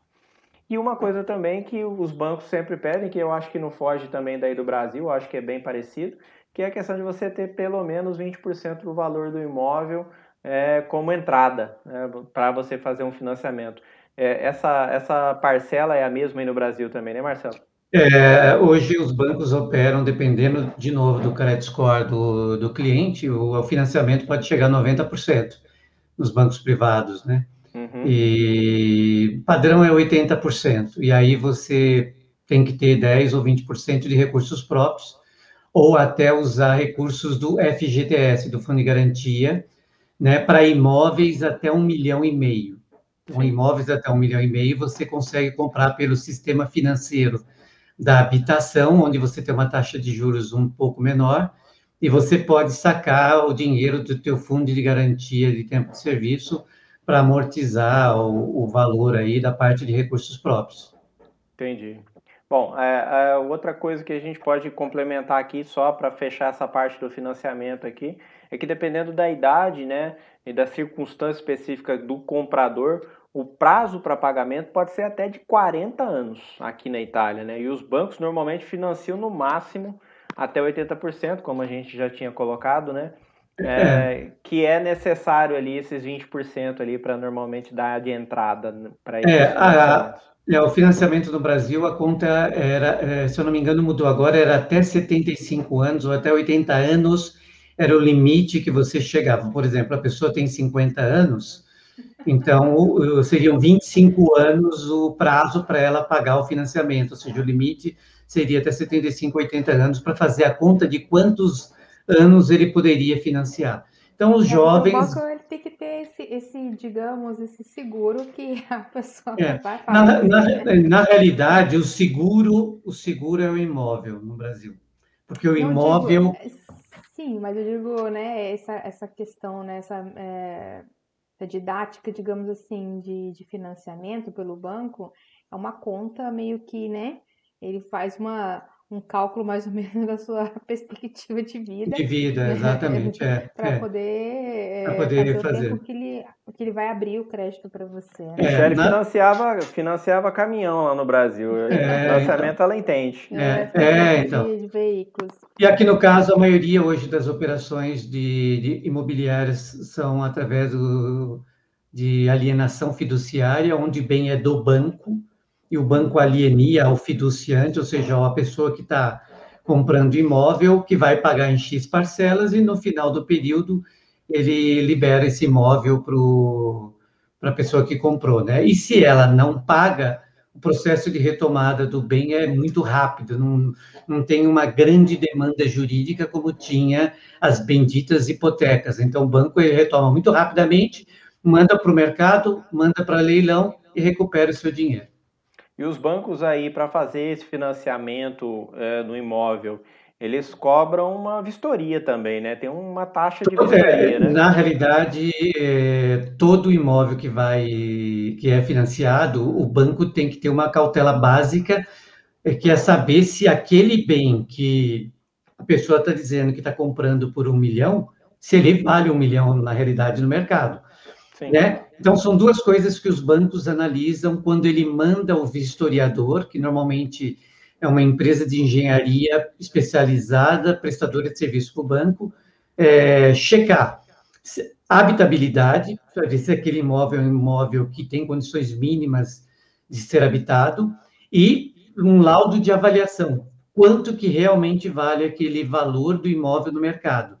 Se o comprador e vendedor estão dizendo que imóvel vale um milhão e o laudo de engenharia do banco foi lá e fala que vale 950 mil, o banco vai liberar o valor em cima dos 950 mil e não dos um milhão que o vendedor e comprador é, fecharam. Sim, entendi, entendi. É, É, aqui, aqui, na verdade, sim, né, tem uma divisão de, digamos, é, de responsabilidade, né, é, nessa parte administrativa, que o- a, não que a avaliação, mas a parte, por exemplo, em relação a, a documentos, né, do, do imóvel, ele tem que estar registrado no Comune, né, que é o registro catastale. Então, quem é, assim, não avaliando o imóvel, mas assim, né, é, o, como, como que chama mesmo, né, o, o- a planta. a planta, exato, a planta do imóvel, né, o, o que que ela tem, tudo certinho, metragem, isso quem faz é o comune. Então É o técnico do é comune, o técnico normalmente. do comune, né? Então ele vem, faz, e você tem que a cada, eu não sei agora dizer, mas a gente pode depois procurar saber, a, a cada tempo você tem que atualizar aquilo ali. Porque se você quebrou uma parede, por exemplo, se você fez algum tipo de reforma, e além disso, né, da parte né, de, de planta, você tem parte elétrica que você tem que estar sempre atualizando, é, o gás, que você tem que estar sempre, é, intubação de gás e tudo mais, você tem que estar sempre atualizando no comune. É, e Qualquer isso- modificação que você faz na casa, você tem que fazer a atualização do comune. É, teoricamente, o processo seria igual no Brasil, né? Mas, na realidade, Teoricamente, né? É, a gente sabe que, meu, tá cheio de puxadinho para lá, puxadinho para cá, reforma aqui, reforma acolá, e aí na hora que você vai vender o imóvel, normalmente casa, né, você tem mais esse tipo de, de detalhes e tal, você tem que dar uma checada nisso que pode atrapalhar, né? E a documentação do imóvel, basicamente, é, planta, essas coisas todas e alvará de funcionamento fica na prefeitura, mas a matrícula do imóvel, que é o documento básico do imóvel, onde vocês têm os detalhes de- dele, é, ficam nos cartórios de registros de imóveis. É um cartório especializado, onde você tem ali todos os registros imobiliários de compra, venda, alienação, penhora, hipoteca, é tudo averbado na matrícula do imóvel, que é o documento básico aqui para nas negociações de compra e venda no, no, no Brasil. É, aqui realmente é no, no, próprio comune, né? Acho que é o ofício urbanístico, se não me engano, o técnico urbanístico, uma coisa uma coisa é, assim. É, começa e sempre aí... pedindo o, o registro catastral da casa para poder verificar todas as informações, né, as últimas atualizações. É, assim, teoricamente é muito mais simples e muito mais centralizado o processo aí na Itália, porque aqui no Brasil é mais ramificado, mais detalhes e a gente tem que estar mais atento a acompanhar isso tudo. Hoje está muito mais prático e hoje está muito mais fácil diante da evolução tecnológica, da informatização dos processos. Então, hoje é mais simples você comprar e vender imóvel. Tem que ter alguns cuidados, continuam iguais, e, mas sendo, né, tendo o assessoramento de uma boa imobiliária, de bons profissionais, o comprador e o vendedor aí certamente é, não terão problemas, não. Sim. Bom, só para finalizar, última informação em relação ao financiamento aqui para é, é, o custo, né, para você contratar um técnico para fazer a vistoria para o financiamento, ele está em torno aí de 3 mil euros, tá? O pessoal que estiver pensando aí na possibilidade de financiar um imóvel aqui na Itália, já coloca essa despesa na listinha aí, viu? Bom, vamos ver mais é, mensagem que o pessoal mandou. O Carlos colocou, a Michelle, ao invés de comprar uma casa em cada lugar, por que não uma casa móvel? Né? Depois ele colocou, ó, uma casa, quarto e sala, qual o custo aí? Como é esse processo de compra, os custos envolvidos? Depende do, da região, Carlos, daquilo que a gente também estava comentando. Aqui uma coisa muito interessante, né, diferente no Brasil, que no Brasil você, por exemplo, quando você vai escolher um imóvel, geralmente você escolhe um imóvel, né, pela cidade, né, cidade tal, né, bairro tal. Aqui Acontece muito, por exemplo, de você é, procurar um imóvel por zona, né, que a gente chama, porque as cidades são todas muito coladas, geralmente uma na outra. Às vezes, na distância de 2 quilômetros, você tem uma outra cidade. Então, você faz um raio aí, por exemplo, de 30 quilômetros, e você acha é, para morar, né? Eu falo um raio de 30 quilômetros para você morar, e você às vezes acha um imóvel, por exemplo, a gente mora em Trevilho, mas do ladinho aqui tem Cassano, tem Caravaggio, e você pode encontrar imóveis e você acaba optando um pelo outro. São cidades diferentes, administração diferente, mas você acaba encontrando imóvel, eh, tem um, um, digamos, um raio maior de opções de cidade por causa disso, né? Por causa dessa, dessa é, característica territorial, digamos assim, de, de, de cidades aqui. E, é, eu, eu ando 5 quilômetros aqui, pessoal, já estou dentro do estado de Milão já.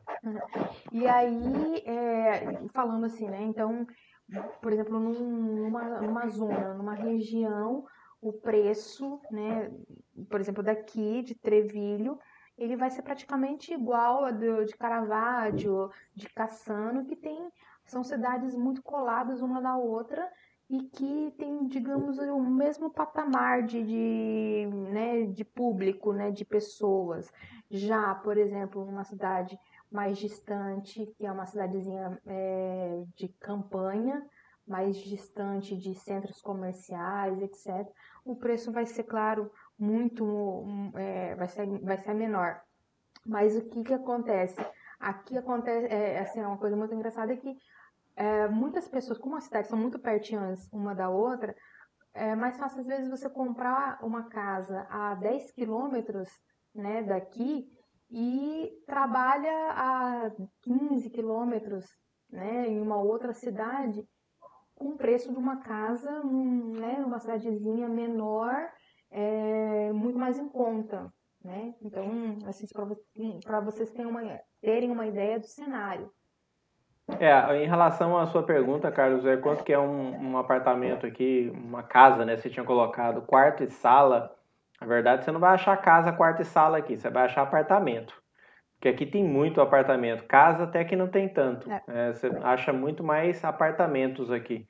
Mas um apartamento aqui, quarto e sala, que seria aí, se for quarto, quarto e sala tudo junto, seria um monolocale, né? Seria como um kitnet. Você vai achar aí na faixa né, de uns 150 mil De 100 a 150 mil, dependendo da cidade. Pode Depende ser, da região. Pode exato. ter cidade com um pouquinho mais caro, pode também, tá?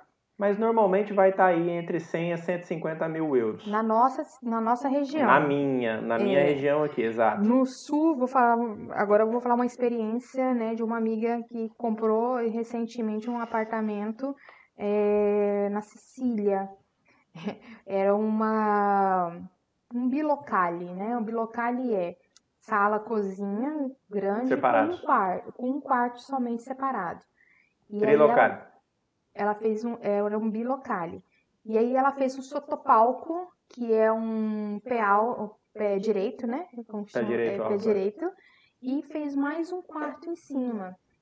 E ela transformou esse, esse mini apartamento. Ela comprou esse apartamento por 10 mil euros, gastou mais 8 mil para poder reformar ele. E é, lá, para você ter uma ideia de discrepância de, de, né, de valores.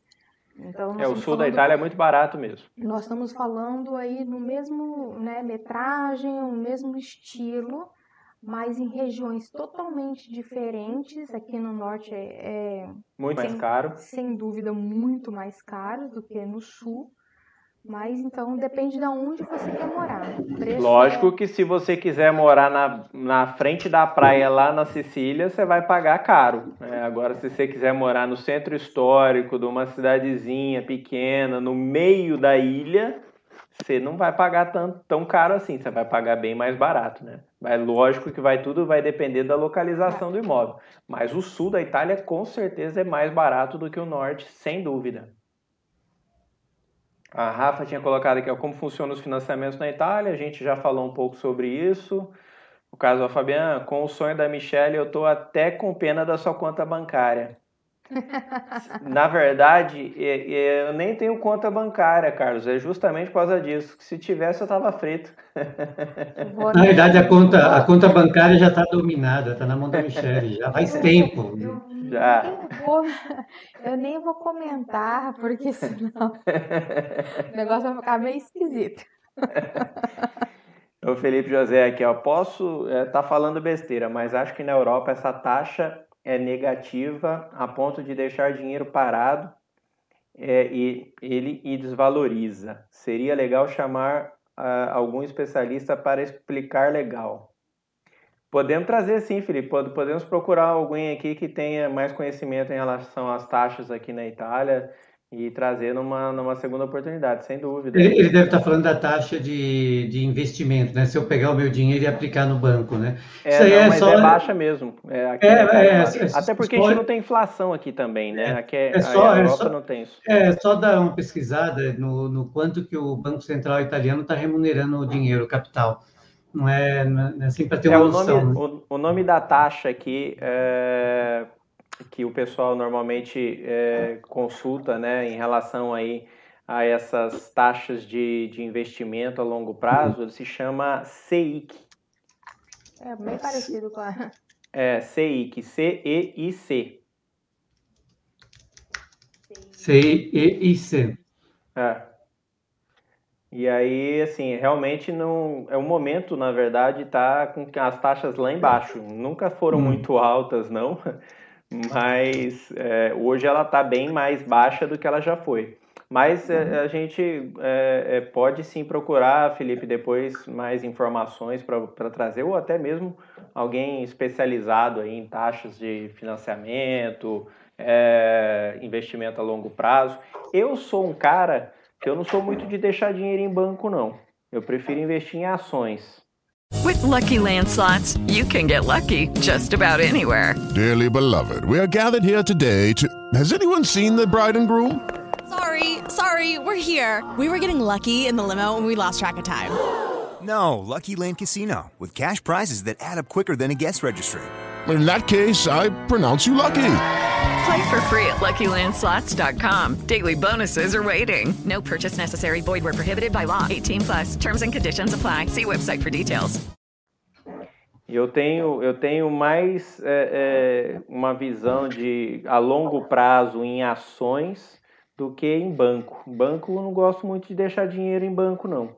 Eu também tenho mais ou menos essa percepção que o italiano tem, de que banco só serve para tirar dinheiro da gente. Eu não, eu prefiro comprar casinhas. É. Quantas você já tem, meu bem? Ah, no meu sonho já tem algumas, centenas. Mas sonhar é de graça, sonhar é de graça. Exato.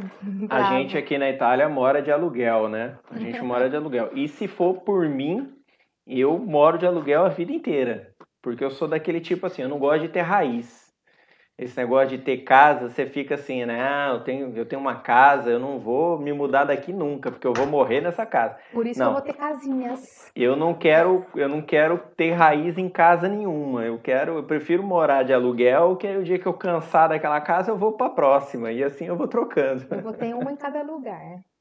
Vai, né? Vou. Meu Deus do céu. Ai, Jesus.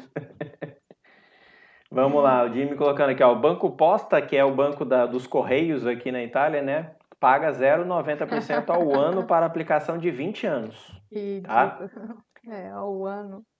Ah lá, o Manuel colocou aqui, ó, cidadão português pode comprar, cidadão europeu pode comprar. É, não tem problema, uma vez que você tenha residência aqui na Itália. É, você pode ser cidadão alemão, cidadão português, de qualquer país europeu você precisa ter residência aqui para você conseguir comprar, tá? O Gustavo está colocando aqui, é muito burocrático alugar uma casa na Itália. É um pouco burocrático, Gustavo. É um pouco buro... Na verdade, a Itália toda, né? É burocrática. Não tem o que não tem burocracia aqui na Itália. Aqui é um absurdo a burocracia. Mas é, o problema maior de alugar um imóvel aqui é você ter comprovante de renda. Porque se você está procurando alugar, é sinal que você não tem renda suficiente para comprar. E muitas vezes as pessoas que procuram alugar um imóvel aqui são pessoas que estão chegando né, de outro país, ou é, são pessoas realmente baixa renda, né? E aí você acaba, se, se a gente colocar no nosso exemplo, né, que a gente veio do Brasil para a Itália, e a gente não vem com uma condição lá é, muito boa, né? Para conseguir muitas vezes comprar um imóvel. A gente, primeira coisa que quer é alugar o imóvel. E aí você não tem um comprovante de renda, você não tem um contrato de trabalho na Itália, você mal chegou. É difícil, é bem difícil. É, verdade, muitas vezes você consegue até por indicação, às vezes, mas ainda assim é difícil. Porque, na verdade, assim, o italiano, né, é, ele quer alguma garantia, né? Que você vai conseguir pagar o aluguel. E aqui então, não tem garantia sou né? É, não existe essa garantia sou não. E aí a garantia qual é, né? Primeiro, é o principal que eles querem. Você tem um emprego? Você tem um trabalho? Você tem um olerite que comprova? Aqui a gente chama o olerite de busta paga, ok? Então, o seu contrato, ele é um contrato temporário, temporário ou é um contrato definitivo? Então, isso influencia também. Porque, assim, um contrato temporário, aos olhos do, né, do proprietário, é instabilidade. Então, assim, ele, não, ele dificilmente ele vai né, é, te alugar é, um contrato que você tem, porque aqui, aqui funciona o trabalho, diferente no Brasil, que, né, que assina a carteira e tá ali a garantia e pronto. Aqui o contrato pode ser um contrato de uma semana de trabalho, de mês, três, quatro, cinco, seis meses, de um ano, dois, três, mas o principal, né, é o contrato de é, tempo indeterminado. Ou seja, né, essa é a maior garantia que tem. Agora, se você não tem isso, esse, esse tipo de, de contrato, que, ou você tem um, um contrato de trabalho temporário, ele vai te pedir mais alguma coisa. Ou pode ser quantidade de caparra, né, que são os calção, né, que a gente chama aqui. É, geralmente é entre 2 a 3 é, valores de aluguéis, tá? Ou ele vai pedir para você é, também uma garantia de seguro bancário. Você tem que ir no banco e o, o banco ele tem que te dar uma carta de, de um seguro, entendeu? Para você fazer um aluguel. Então, Agora imagine como é que imagine o camarada que acabou de chegar, vai chegar no banco e falar, ó, oh, me dá um seguro aí, não esquece, não vai rolar, né? Não, eu, eu acho que um, um, Uma alternativa que pode, que pode ser bacana foi a sugestão que o Fabiano deu, né? A pessoa abre a conta, vai mandando uma graninha todo mês, vai se. Meu, talvez você não consiga comprar o imóvel logo que você chegue na Itália, mas certamente você vai ter um montante para chegar para um proprietário com muito jeitinho e ter um valor de chegar para ele. Se eu antecipar um ano de aluguel para o senhor, alguma coisa nesse sentido, porque em um ano ele vai ver que você é uma pessoa decente, que está lá trabalhando, que se, né, se habituou ali, né, ao estilo de vida e tal, e cria um relacionamento que mais do que qualquer coisa, a relação de locação, proprietário, é, locador, locatário, é uma relação de confiança, né? Uma vez estabelecida, né, com o tempo ali, que depois você está pagando corretamente, eu acho que facilita muito, né? Se for possível se programar para ir guardando, de repente, colocando o dinheiro já na Itália. Quando você chegar lá, você tem um valor que possa facilitar a caparra ou uma antecipação de um ano de aluguel, alguma coisa nesse sentido, né? Até aos olhos do banco também, né? Você passa a ser visto de outra forma, né? Uma vez é. que você já tem dinheiro no banco. Para você Exatamente. ter uma ideia, assim, é, nós tínhamos um casal de amigos, né, que moravam, é, moravam aqui e eles eram, né, bem situação financeira, digamos assim, de uma vida bem tranquila.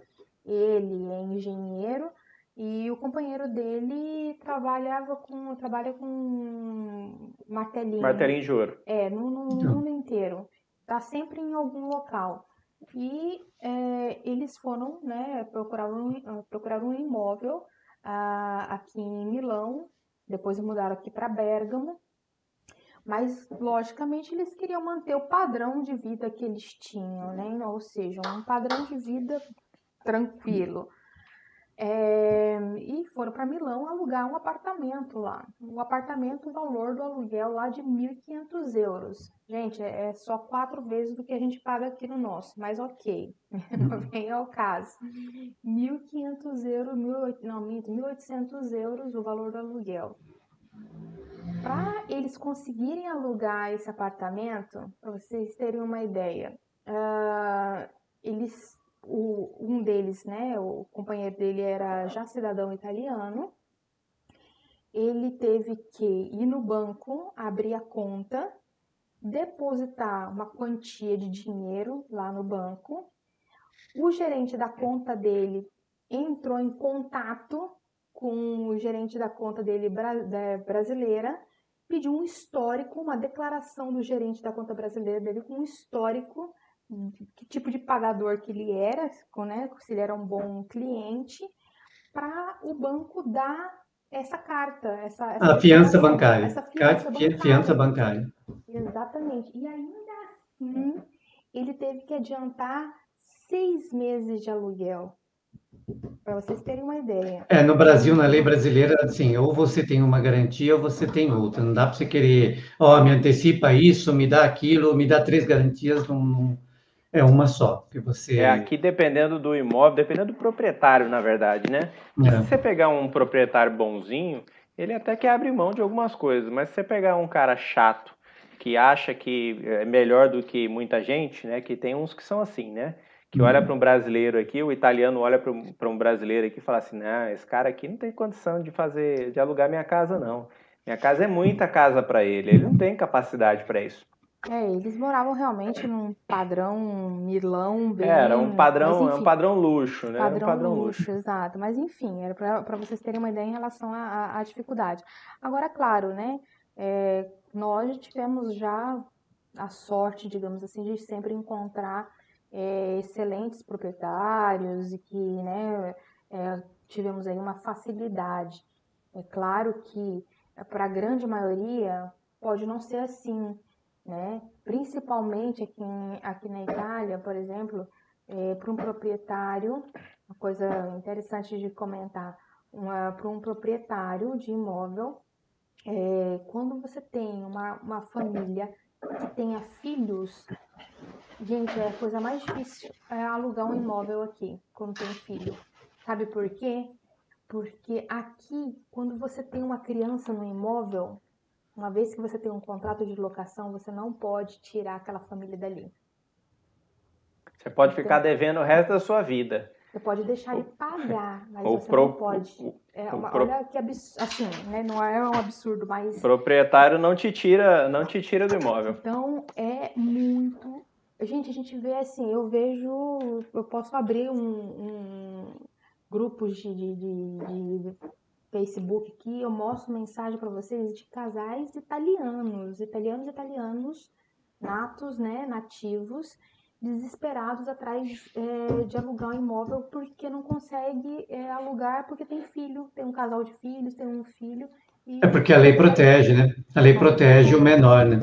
Ou seja, não vai colocar na rua uma família com criança pequena e deixar desamparada, né? Exatamente, a lei, é o que você falou, a lei protege. Então, assim, é, é difícil, né, né, quem tem, né, essa situação, uma, uma família que tem uma situação dessa, mas, é, né, nós tivemos, eu posso falar que nós tivemos sorte de, assim, de encontrar proprietários que foram bem tranquilos.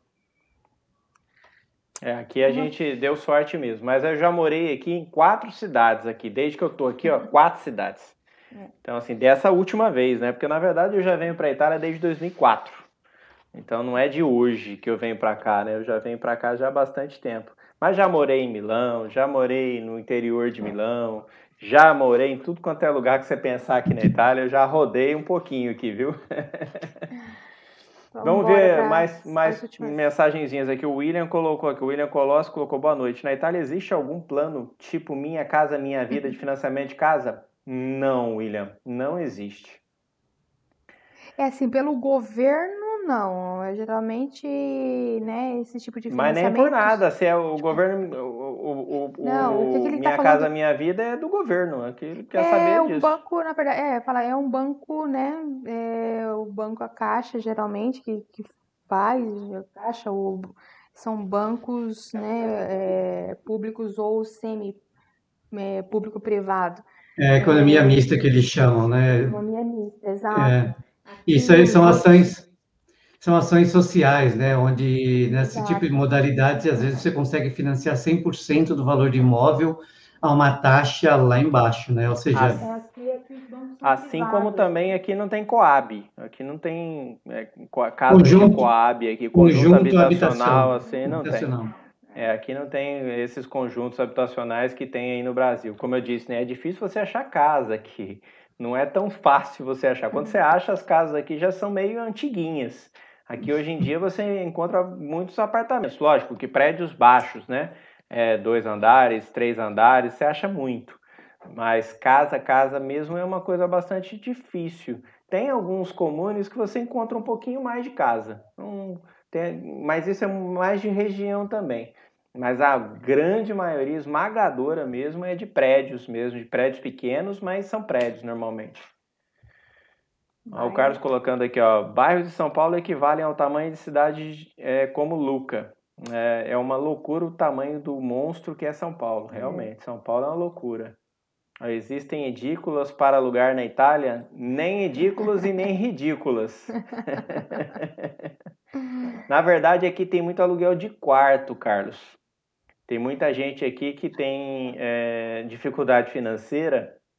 Isso quando passa pela dificuldade financeira, né? Porque depois que passou e não está mais em dificuldade, quer mandar o cara embora. Na verdade, dificuldade financeira e também dificuldade para poder alugar casa completa, né? Como a gente estava falando, os proprietários, assim, para poder alugar, é, né, não, não pedem algumas exigências ou é, realmente é muito difícil, principalmente para estrangeiros.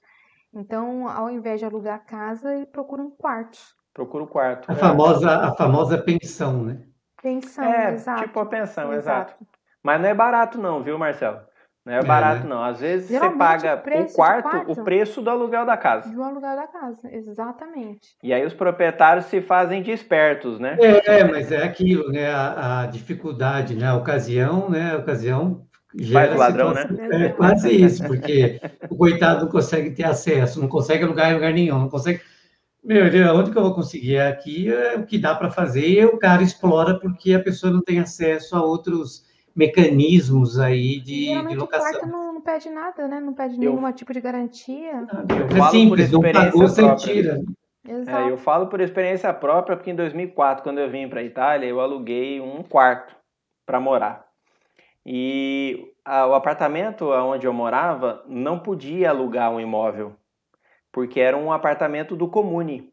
Era como Hum. se fosse um apartamento é, para moradores de baixa renda. É, É, que na- o comune disponibiliza alguns imóveis aonde você é, pode alugar do próprio comune, né? Você faz um contrato, na verdade, com o comune, É, na verdade, com taxinhas bem baratinhas. é como um leasingzinho. É, tipo leasing, exato. É, é Você fosse um compra o apartamento, de certa forma, né? Enquanto você não pagou tudo, é do comune ainda, né? Você vai pagando o comune, taxinhas de cento e poucos euros, 200 euros, normalmente é bem baratinho.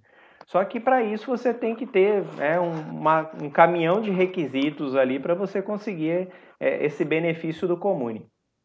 Mas eu aluguei esse quarto nesse apartamento, que era um apartamento de comune, onde morava ali é, uma pessoa, um- uma pessoa né, que nasceu no Peru, né? Aqui a gente chama de peruviano, é, um peruano, né? Eu, eu, eu para falar, para fazer esse comparativo de peruano é meio difícil. É, eu acostumado já a chamar de peruviano. Mas fui morar na, na casa desse, desse é, peru, peruviano e ele me alugou um quarto no valor de 400 euros.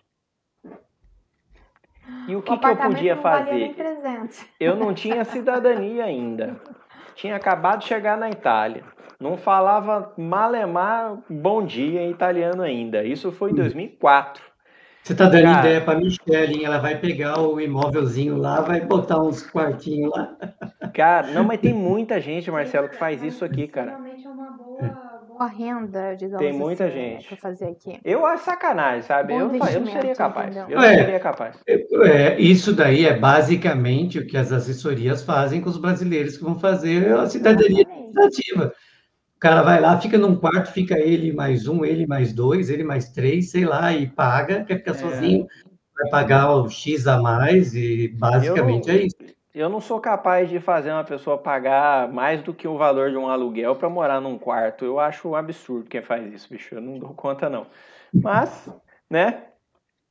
Vamos aqui seguindo as mensagens para a gente terminar a live. Já vamos para duas horas de live, pessoal. Vamos finalizar esse negócio aqui. Minha prima tá- Isa está aqui também. Beijo, prima. Boa noite, Ah, Isabelle. A Vilma colocou, a mama Vilma colocou, ó, vou para aí, é, vou fazer bolos e quitutes. Você vai engordar a gente, mama Vilma. Boa noite, Sara Vilma. Ela vai comprar uma casa. Vamos, vamos, vamos fazer o Jimmy gastar dinheiro, mama Vilma. O Eduardo aqui, ó, tem também a questão do contrato por tempo indeterminado. Normalmente, sem isso, os bancos italianos não financiam. Realmente, Sim. isso a gente até falou também aqui. É, que mais? Existe hipoteca de imóvel? Eu acredito que sim. Eu acredito que sim. Não vou saber dizer com certeza. Posso dar uma pesquisada depois e trazer mais informações sobre isso. Mas Sim, eu mas é acredito algo que sim. muito difícil, porque assim, o italiano ele é muito seguro financeiramente. Mas Assim, deve ter essa deixar- modalidade, deve existir. O que, o que eu acho que ele está citando aí é no caso do financiamento imobiliário, é, existe a hipoteca, no caso Ah, do que é próprio o banco. é do próprio banco, que o imóvel é a garantia da operação caso haja inadimplência, né? Sim. É, eu só não sei se o banco pega o, o imóvel em nome dele até que pague. Eu acho que ele não faz isso. Então, é por isso que eu tô falando. Eu, eu Mas até então- posso procurar saber mais Não, eu acho informações que sobre fica em hipoteca. alienação fiduciária, sim.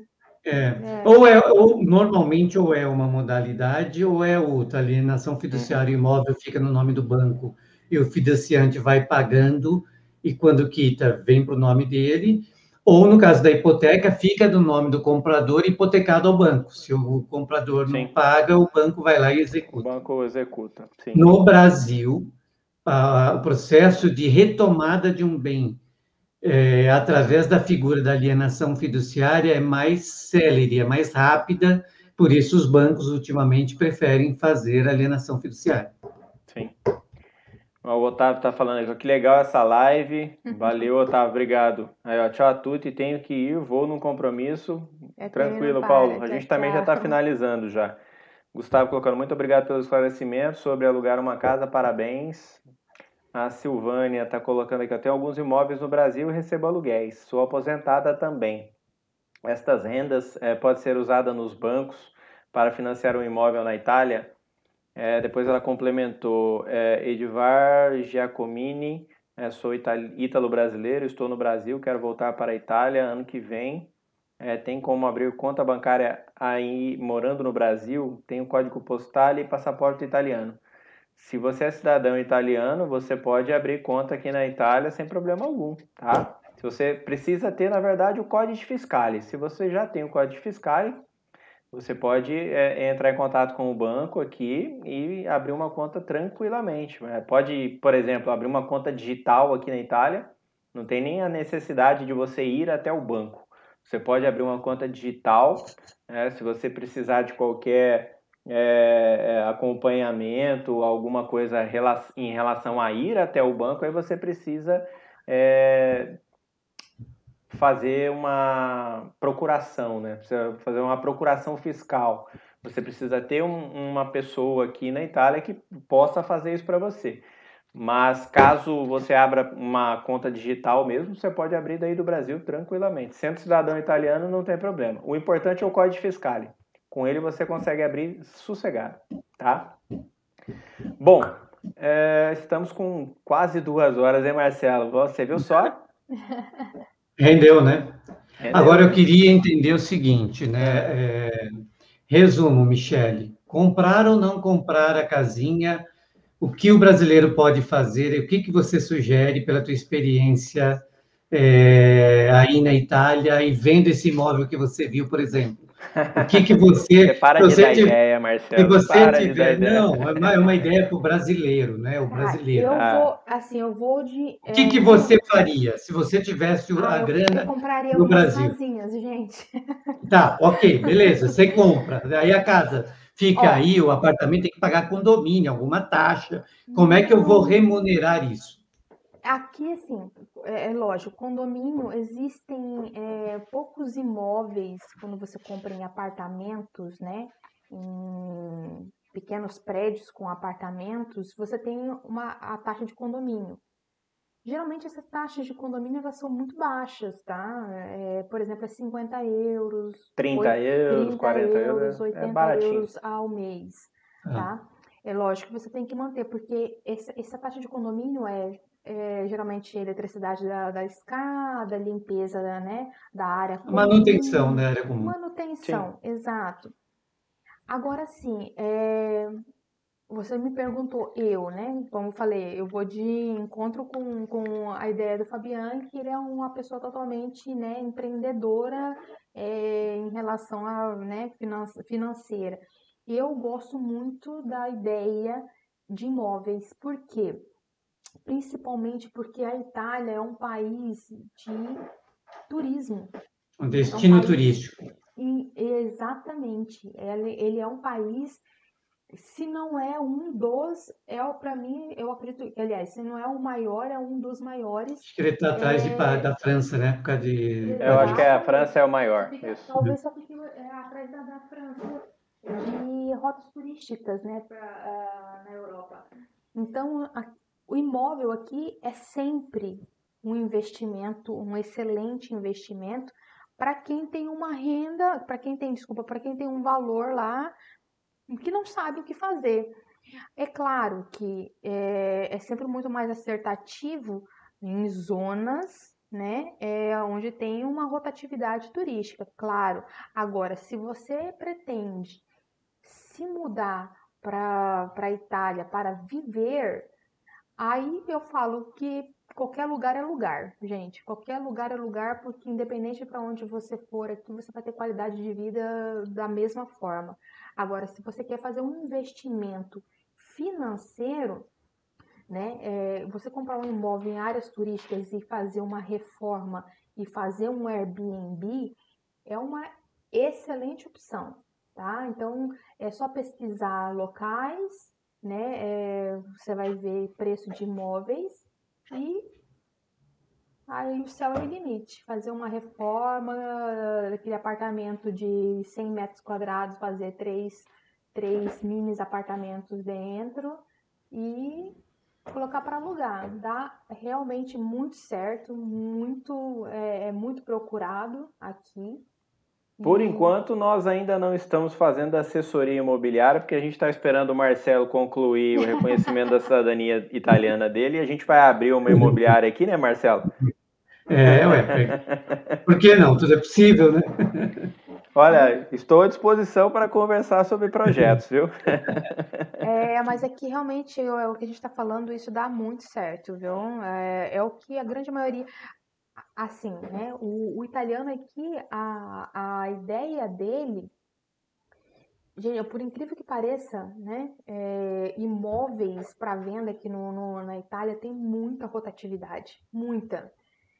Às vezes você. Mais do que aluguel. Mais do que aluguel, por incrível que pareça. Gente. É, eu falei para o Marcelo já isso uma outra vez. Outro dia. Mas, mas assim, qual é o fenômeno? Quem compra tanto e quem vende tanto? Compram e vendem exatamente para poder fazer giro de dinheiro. Para fazer girar. Compram, reform, reformam. compram um apartamento, né? É, lá, reformam e revendem. Compram, reformam e revendem. Isso, sim, para os, os uh, os italianos mais vividos, né? É. Agora, é, para os jovens, né, que estão, é, a gente chama aqui, né, recém-casados, né, é, esse, essa questão de compra, reforma, porque tem muito incentivo. Hoje, para você ter uma ideia, o governo lançou um bônus, bônus reforma, para você reformar é, casas. Tá tendo um bônus agora, tá, a, atualmente tem um bônus reforma. Acho que é estímulo da economia por conta da pandemia, Exatamente. né? Ou seja, sim. botar dinheiro na economia. Exatamente. Sim, sim. Então, quem tem dinheiro, eu acho que é uma ideia muito bacana fazer. E você encontra preços aí, né, de, dependendo do local, né, como eu falei, de 10 mil é, até é, aqui. Não, você encontra até de um euro. gente, vai ser um, um, assunto para a próxima live, viu? Porque senão o assunto é muito, é muito longo. Mas você encontra, você encontra, dependendo dos locais, 10 mil euros, a partir de 10 mil euros, um imóvel. Muito Marcelo, bom. Quero te agradecer demais pela participação hoje. Foi super bacana esse bate-papo. A ideia era essa mesmo, a gente bater um papo sobre imóveis. É, é, o pessoal perguntou bastante coisa aqui, a gente tentou esclarecer, lógico, como eu falei, né? Nós não somos é, corretores, especialistas, né? O que a gente pode, a gente é, vai atrás. É, essa informação mesmo que a, que a Vilma perguntou aqui, é, a gente vai procurar saber sobre a hipoteca para poder depois falar, abordar numa outra live. Mas é, a gente está aqui para tentar ajudar vocês, pessoal. Essa é a ideia, né? A gente dizer que está num bom momento, realmente, para comprar imóveis. É, quem já se programou financeiramente ou tem condição de já é, é, dar esse start né, nesse momento que tem bastante imóvel à venda, pode ser uma excelente oportunidade aí de investimento, tá? É, e uma, uma única coisa que eu queria colocar aqui, pessoal, não confundam é, é você investir em um imóvel e você é, ser um empreendedor de imóveis, tá? Porque uma coisa é você comprar 10 casas e colocar as casas para alugar ou reformar todas elas e depois querer vender. E outra coisa é você comprar uma casa para você ou viver nela ou ganhar dinheiro dela, tá? Uma casa é uma coisa, você ser um investidor. Você ter 10 casas, é, você já é um empreendedor imobiliário, é, tá? São quase, um, quase um incorporador, né? É quase um incorporador. Então, assim, são situações diferentes. Hoje a gente tentou trazer aqui para você que pretende vir para a Itália, morar na Itália, comprar uma casinha para você viver aqui, seja para você, você ainda é jovem, quer começar uma vida, ou para aquele que já é um aposentado, que quer ter uma vida tranquila a gente procurou trazer um pouquinho de informações para vocês aqui. Caso vocês depois queiram saber mais alguma coisa sobre isso, podem depois deixar nos comentários. É, eu acho que a Michelle podia falar aí o nome desse lugar aí, que tem essa casinha aí que ela quis comprar. Como que é o nome do lugar lá? Loveri, Loveri. Loveri. É daquela cidade que a gente eh, gravou o vídeo que está aqui no canal. A gente ah, fez um passeio aqui em Loveri. Ó, é um, além de ser uma cidadezinha turística linda, na frente de um lago maravilhoso. Lago de Iseu. De Iseu. Você quer o Lago de Garda. É não, Garda, Garda é do outro lado, é, é do lado Mas já é da, é da região do Vêneto, né? Hum. É, fica exatamente assim, próximo a, né, a grande centro, que é Bergamo, e muito próximo a Brecha. São duas, né, dois é, capo província, digamos assim. Hum. Dois polos, né? Dois polos Sim. de província. É bem bacana. É, vale a pena consultar, porque se procurar nesses sites aqui, nesses marketplaces de imóveis aqui na Itália, vocês vão achar muita coisa. Mas tem que olhar bem com cuidado, porque tem algumas pegadinhas também, viu? É. Tem. Isso Sempre aí. tem, né, Marcelo? É, é, hoje muito menos. Né? Hoje o, é. o processo de compra e venda está muito mais seguro, é muito mais transparente, né? Então, só vamos ter uma boa assessoria. Um, vamos tentar achar um corretor aqui da Itália e a gente hum. fala um pouco mais numa próxima live, tá, é, até algumas modalidades. Tem a Asta, né? Que é os leilões aqui, que funciona muito também, muito é. bacana. E... Problema só que nós vamos trazer um italiano para falar aqui e já pensou, né? Vou, nós vamos ter que ficar contratando, vamos ter que ficar fazendo tradução simultânea aqui. É. Tranquilo. Mas, Marcelo, brigadão pela, pela presença. Obrigada a todos, obrigada, Marcelo, pela tua... Obrigado vocês. Aí, e, na medida do possível que a gente puder ajudar, né, em termos de, de Brasil, mercado imobiliário de São Paulo, alguma coisa a gente sabe e pode colaborar. Combinado. Sua experiência e seu carisma. Obrigada. Obrigada a Obrigado todos. a vocês. Valeu, pessoal. Espero Mais. que vocês tenham gostado. Quem tiver curtido aí, deixa depois um likezinho pra gente aí, tá bom? E não esquece de se inscrever no canal. Espero vocês quinta-feira. Grande abraço. Tchau, tchau. Tchau, Mais, tchau.